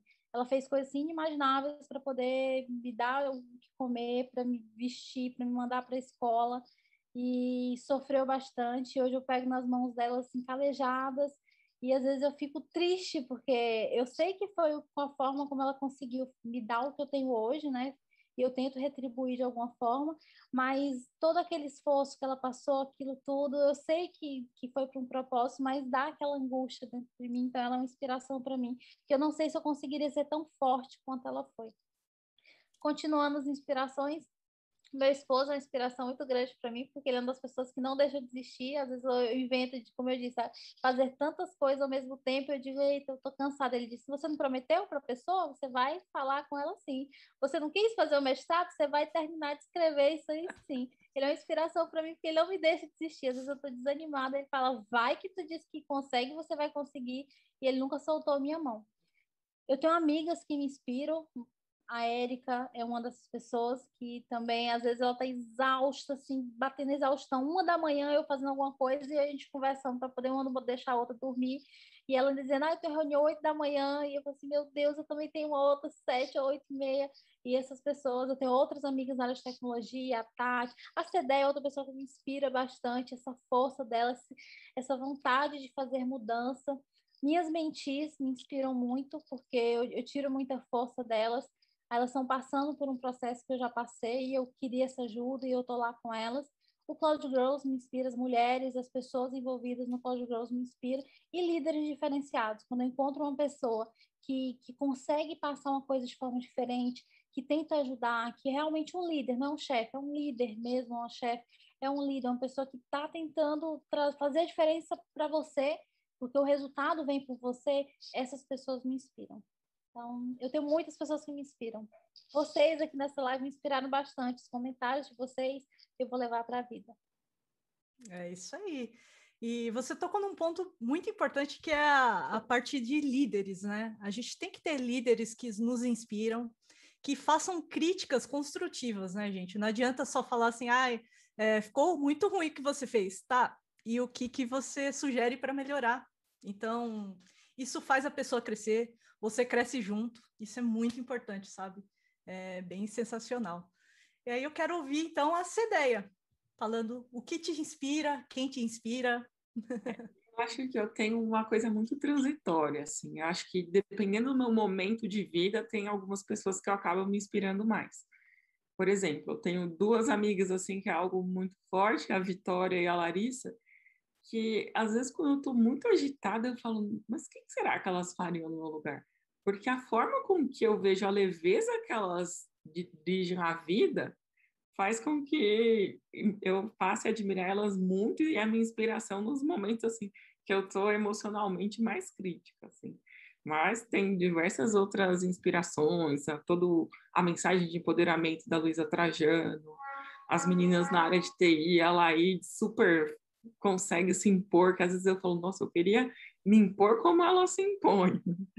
A Érica, que eu não sei de onde ela tira braço para fazer as coisas, assim. Eu acho que, dependendo do momento que a gente está na vida, a gente fala, opa, peraí, eu tenho que me impor mais, ó. Lembra lá da Laís, a Laís se impõe. Eu vou conseguir fazer isso. Eu, então, acho que transita um pouco isso ao longo da vida. É isso aí, concordo com você, né? E a ter uma base sólida, acho que todas nós tivemos bases sólidas, né? Os, os nossos pais nos apoiaram muito, isso é muito importante, porque eu vejo que todas nós começamos de origens que é, hoje a gente tem um patamar de vida que eu falo que assim a gente é abençoado, né? Poder trabalhar de casa, poder ter um alimento na mesa, não é todo mundo que tem, né? Eu acho que foi sensacional isso. Com certeza inspira, né? A Cedeia, por exemplo, ela me inspira muito, né? Pelo jeito criativo que ela leva a vida, né? E pensar de outras formas eu acho bem legal. O jeito que você trata até o seu sobrinho, por exemplo, eu acho muito legal você, a amizade que você tem com ele. É, né? Ele então, é porque uma criança. São as pequenas coisas que fazem a gente crescer e se inspirar. Então, é, é difícil falar assim, você tem uma pessoa só que te inspira, né? Você é um ser completo, né? Parabéns, é legal. E Raíssa, queria ouvir você, então, sobre o que te inspira. Eu acho que minha resposta é um pouco previsível, mas é, igual as meninas falaram, é, são processos, né? São etapas na nossa vida que a gente vai colhendo pessoas que vão nos inspirando. Mas talvez hoje a minha maior fonte de inspiração e para o resto da vida é a minha filha.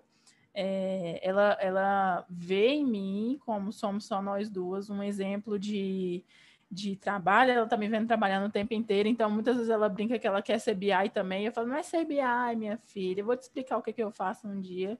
Então, assim, ela mesmo comenta e eu vejo que acabo me tornando uma referência para ela e ela para mim também. Ela é uma, eu falo que ela é um pedacinho de ser humano muito iluminado na minha vida.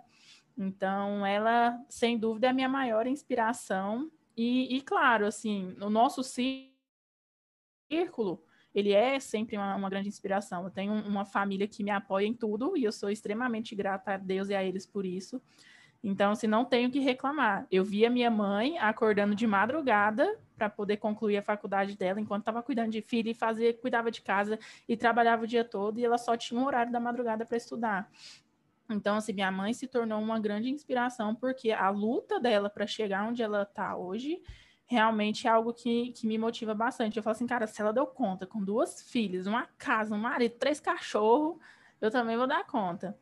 E é, no, continuando do círculo, as amizades, é, inclusive avisei as meninas aqui, eu falei, gente, vou falar de vocês na live, porque são pessoas que, que me inspiram demais e assim, não, não me deixam ficar para baixo, né? Que eu tenho é, eu, fui agraciada por ter amigas e, e porque que me colocam sempre para cima, que a Laura, Denise e o Igor, nós é, nos juntamos de tal maneira que a gente está ali sempre compartilhando conteúdo técnico, é, mensagem do dia. Então são pessoas que assim eu mantenho na minha vida não só pelo contato e pelo técnico, mas pela amizade, por nunca me deixar lá a peteca cair e nem ficar para baixo, são pessoas que, na hora que você precisa de, de uma ajuda, estão sempre ali com você. Então, eu acho que muito além de ter uma pessoa como referência, a gente ter nosso círculo de convivência, a nossa família, é, toda, todas aquelas pessoas que estão ao nosso redor, talvez sejam as nossas maiores referências, as nossas maiores inspirações.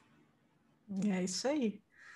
Nossa, assim, vocês falando isso me remete a muita coisa, né? A ver meu pai, por exemplo, trabalhando em dois lugares diferentes para conseguir criar as filhas deles, né? É, meu pai foi uma inspiração porque na família dele, por exemplo, não tinha ninguém que era formado, não tinha ninguém que tinha faculdade. Ele foi o primeiro e eu fui a primeira mulher, né? Então isso é muito legal, sabe? A gente vê que a gente se inspira em pessoas e a gente acaba é, prosperando e tentando levar outras, né? Espero que essa live aqui ela esteja servindo aí para todos, para se inspirar também, né? Então, gente, a gente já está aqui com um bom tempo de live, né? Acho que é legal, vamos caminhar aí para o final da live. Então, ó, últimos segundinhos para você mandar alguma pergunta, hein, galera? né? Uh, eu vou caminhar então para o final da live e eu queria ouvir, então, das meninas aí, eh, justamente fazer um fechamento, né? Uma finalização, agradecimento, enfim, eu vou deixar uns minutinhos aí para cada uma falar um pouquinho aí do que o seu coraçãozinho tocar e quiser falar, tá?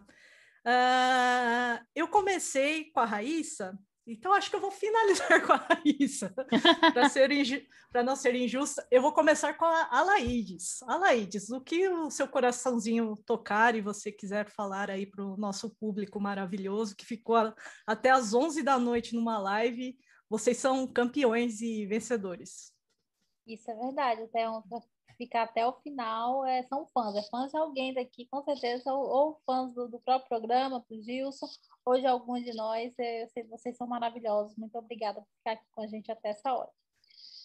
É, essa live foi muito importante, meu, meu sentimento, né? Porque é difícil você ver mulheres na tecnologia, como a gente citou no início, e para juntar, acho que só você, Érica, para juntar essa quantidade aqui de mulheres potenciais, essas potências aqui empoderadas para poder falar um pouquinho da carreira, do que, que inspira, falar um pouquinho dos percalços que a gente sabe que a gente passa né, nessa carreira de tecnologia, e de uma forma leve, de uma forma tranquila. E eu quero dizer para todos, espero que vocês tenham entendido alguma coisa que a gente passou, tenha acrescido alguma coisinha na vida de vocês, porque o objetivo que a gente faz live, todo mundo aqui a gente faz palestra, faz live, é com o objetivo de passar alguma coisa, de receber alguma coisa. Eu recebi muito no dia de hoje, escutando a Cedeia, a Raíssa, a Dani, a própria Érica, no comecinho, quando escutei o Gilson também, que nesse esse momento, essa troca, ela é magnífica. A gente, eu consegui evoluir bastante e repensar algumas coisas, escutando algumas dessas mulheres maravilhosas. Então, o que eu posso desejar agora no final é uma boa noite, que vocês consigam dar esse give back, ajudar mais mulheres, impulsionar mais mulheres na área de tecnologia. A gente está precisando de mais mulheres, muitas vagas abertas e pouca gente qualificada. Bora qualificar mulheres aí. Vocês que estão em transição de carreira, estão em dúvida, TI sim faz sentido, venham para cá que a gente te acolhe de braços abertos, viu? Beijo grande e excelente noite a todas. Ah, maravilhosa, sou sua fã, Laídes. uh, bom, vou chamar a Cedeia, amiga, mulher, suas palavras aí finais. Gostaria de agradecer primeiro o convite. Acho que foi bem valioso essa troca durante esse tempo, que a gente tenha conseguido plantar uma sementinha aí para ter um pouco mais de curiosidade para a área de TI e mostrar que a área de TI é um parque de diversões. Então você pode encontrar, você pode se encontrar dentro da área de TI, não necessariamente programando, mas tem várias áreas correlatas e se junte a gente, vamos lá. Desde incentivar uma criança, né, para conhecer um pouco mais, talvez um brinquedo ali um pouquinho mais desafiador. Chega de você dar só bonecas para as crianças, você pode dar um Lego, você pode dar alguma coisa para incentivar um pouco mais do que além do molde padrão, né, que a gente vê. E muito obrigada pelo convite. Obrigada para todos que ficaram até aí minha família aí mandando beijinhos, né? Isso aí. Olha, nossa, assim, é, depois de ouvir tantos relatos assim, a gente fica até perdido, né? Mas então vou chamar a Dani. Considerações aí finais, né? Até para você falar ah, um pouquinho. Gente, muito, muito obrigada estar aqui com vocês. É quase que um abraço, assim, é, e é uma coisa que eu estou sentindo muita falta, então, muito obrigada. Se cuidem, gente, cuidem das pessoas que vocês gostam, mantenham-se seguros e mantenham-se sãos.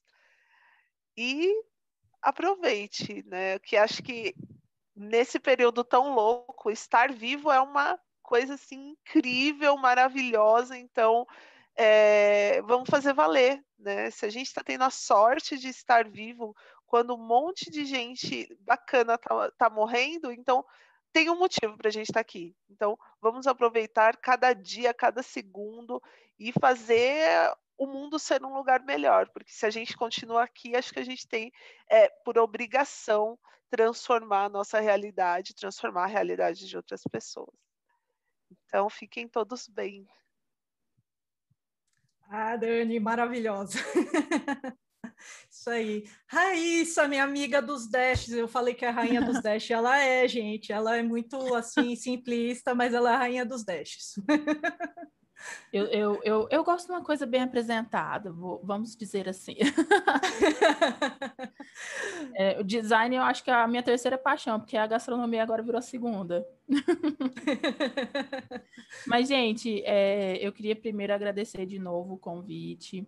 Queria dizer que eu amei conhecer um pouco mais do trabalho da Laides, da Cedeia, da Dani eu já conhecia, assim, é, me tornaram, vocês se tornaram referências agora para mim também, eu estou encantada com o trabalho que vocês desenvolvem, É, da Erika eu nem preciso falar, porque eu já admiro desde o dia que eu conheci, assim, a gente teve uma troca muito legal desde o primeiro momento. Então, é, obrigada a, ao pessoal do Golden Gate também pela, por essa oportunidade, assim, é, eu realmente eu amo falar, eu amo palestrar, eu amo bater papo. É, e eu acho que é tão importante nesse momento que a gente está passando, né? Então é, é, isso. Queria agradecer a organização, a Érica, as meninas. Estou é, encantada com vocês e deixar um beijo para todo mundo, convidar, assim, é, tragam mais pessoas para a área, mais meninas, mais mulheres. A gente precisa é, de ver cada vez mais a presença feminina dentro da, da nossa área, porque é aquela coisa de se enxergar ali, né? Então, assim, tem mais gente parecida comigo aqui, então tá, tá, a gente está fazendo a diferença. É, então é isso, acho que a mensagem que eu posso deixar é essa, assim, não, não desmotivem as meninas, incentivem, é, igual a Cedeia falou, dá o Lego, dá a bola, é, baixa o Scratch, vai ensinar essa criança a programar, entendeu? Porque faz toda a diferença lá na frente. A gente não pode ser imediatista, a gente pode pensar só agora, a gente tem que pensar que no futuro, esse pequeno estímulo que a gente dá, seja para uma criança, para um adolescente, para uma pessoa que está entrando em carreira profissional agora, vai fazer toda a diferença. Uma palavrinha que você fala é, vira um estímulo muito grande. Então, é isso, boa noite, obrigada, gente, pelo convite. Amei, amei, amei participar. E é isso. Ai, vocês são maravilhosas e assim, Pessoal, espero que vocês tenham entendido por que, que eu convidei todas que estão aqui. Eu acho que o ponto em comum de todas aqui sou eu, porque eu conhecia todas, eu conhecia a história de cada uma, sabe? Eu acompanho a, o desenvolvimento né, de todas, assim, são pessoas que me inspiram diariamente. Né? Então, eu quis trazer um pouquinho do que me inspira para vocês, né? Eu acho que foi muito importante. É, bom, eu para finalizar, assim, eu gostaria de agradecer muito, muito, muito ao Gilson. Como eu comentei lá no início da live, essa ideia ela nasceu lá no fim do ano, né, quando começou bem o embrião, onde eu tive que decidir como ia ser esse formato. Espero que vocês tenham gostado, sabe? É, eu queria fazer nesse sentido de inspirar pessoas, sabe, a, a vir mais para a tecnologia, não só pessoas, mas mulheres, né? Porque todas nós temos uh, certas dificuldades não que os homens não tenham, os homens também têm, mas nós mulheres também temos mais, né? É, eu acho que cada vez mais a gente está criando aquela cultura de ter empresas mais diversas. Não são todas, a gente sabe que a realidade do Brasil é muito grande, como eu comentei, é um, é um continente, né? mas que isso sirva para mudar, nem que seja para uma pessoa. Se essa uma pessoa replicar esse conhecimento, nossa, vai ser sensacional. Então, obrigada, Gilson. Sei que é, toda a staff aqui do, do Golden Talks, né? A gente, vocês estão vendo aqui tudo bonitinho, né? São cinco quadradinhos, mas tem muitas pessoas trabalhando nisso, né? E, e muita gente acha que a live ela começa só aqui.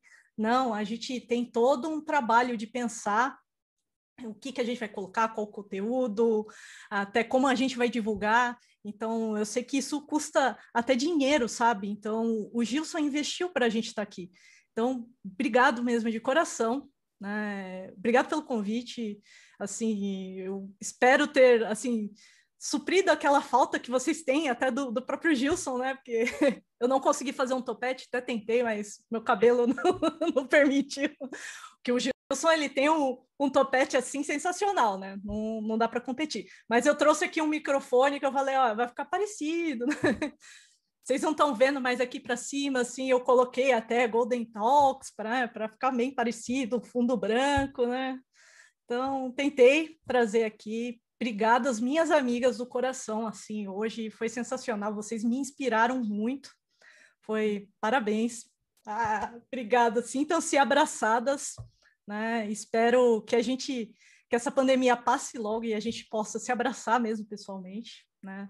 Que a gente possa conviver juntas, sabe? Que é muito sensacional. Eu sinto muito essa falta, mas espero também que tenha servido ali de acalento ali para os corações de, de todos que estão participando aqui dessa live, né? Então, queria fazer um convite a todos, né? Então, se você gostou desse vídeo, não se esqueça de se inscrever no canal deixar o seu like, ativar o sininho e o mais importante de tudo, replique conhecimento com o mundo e compartilhe esse vídeo. Tá bom, galera? Então fiquem ligados aí, né, no próximo Golden Talks.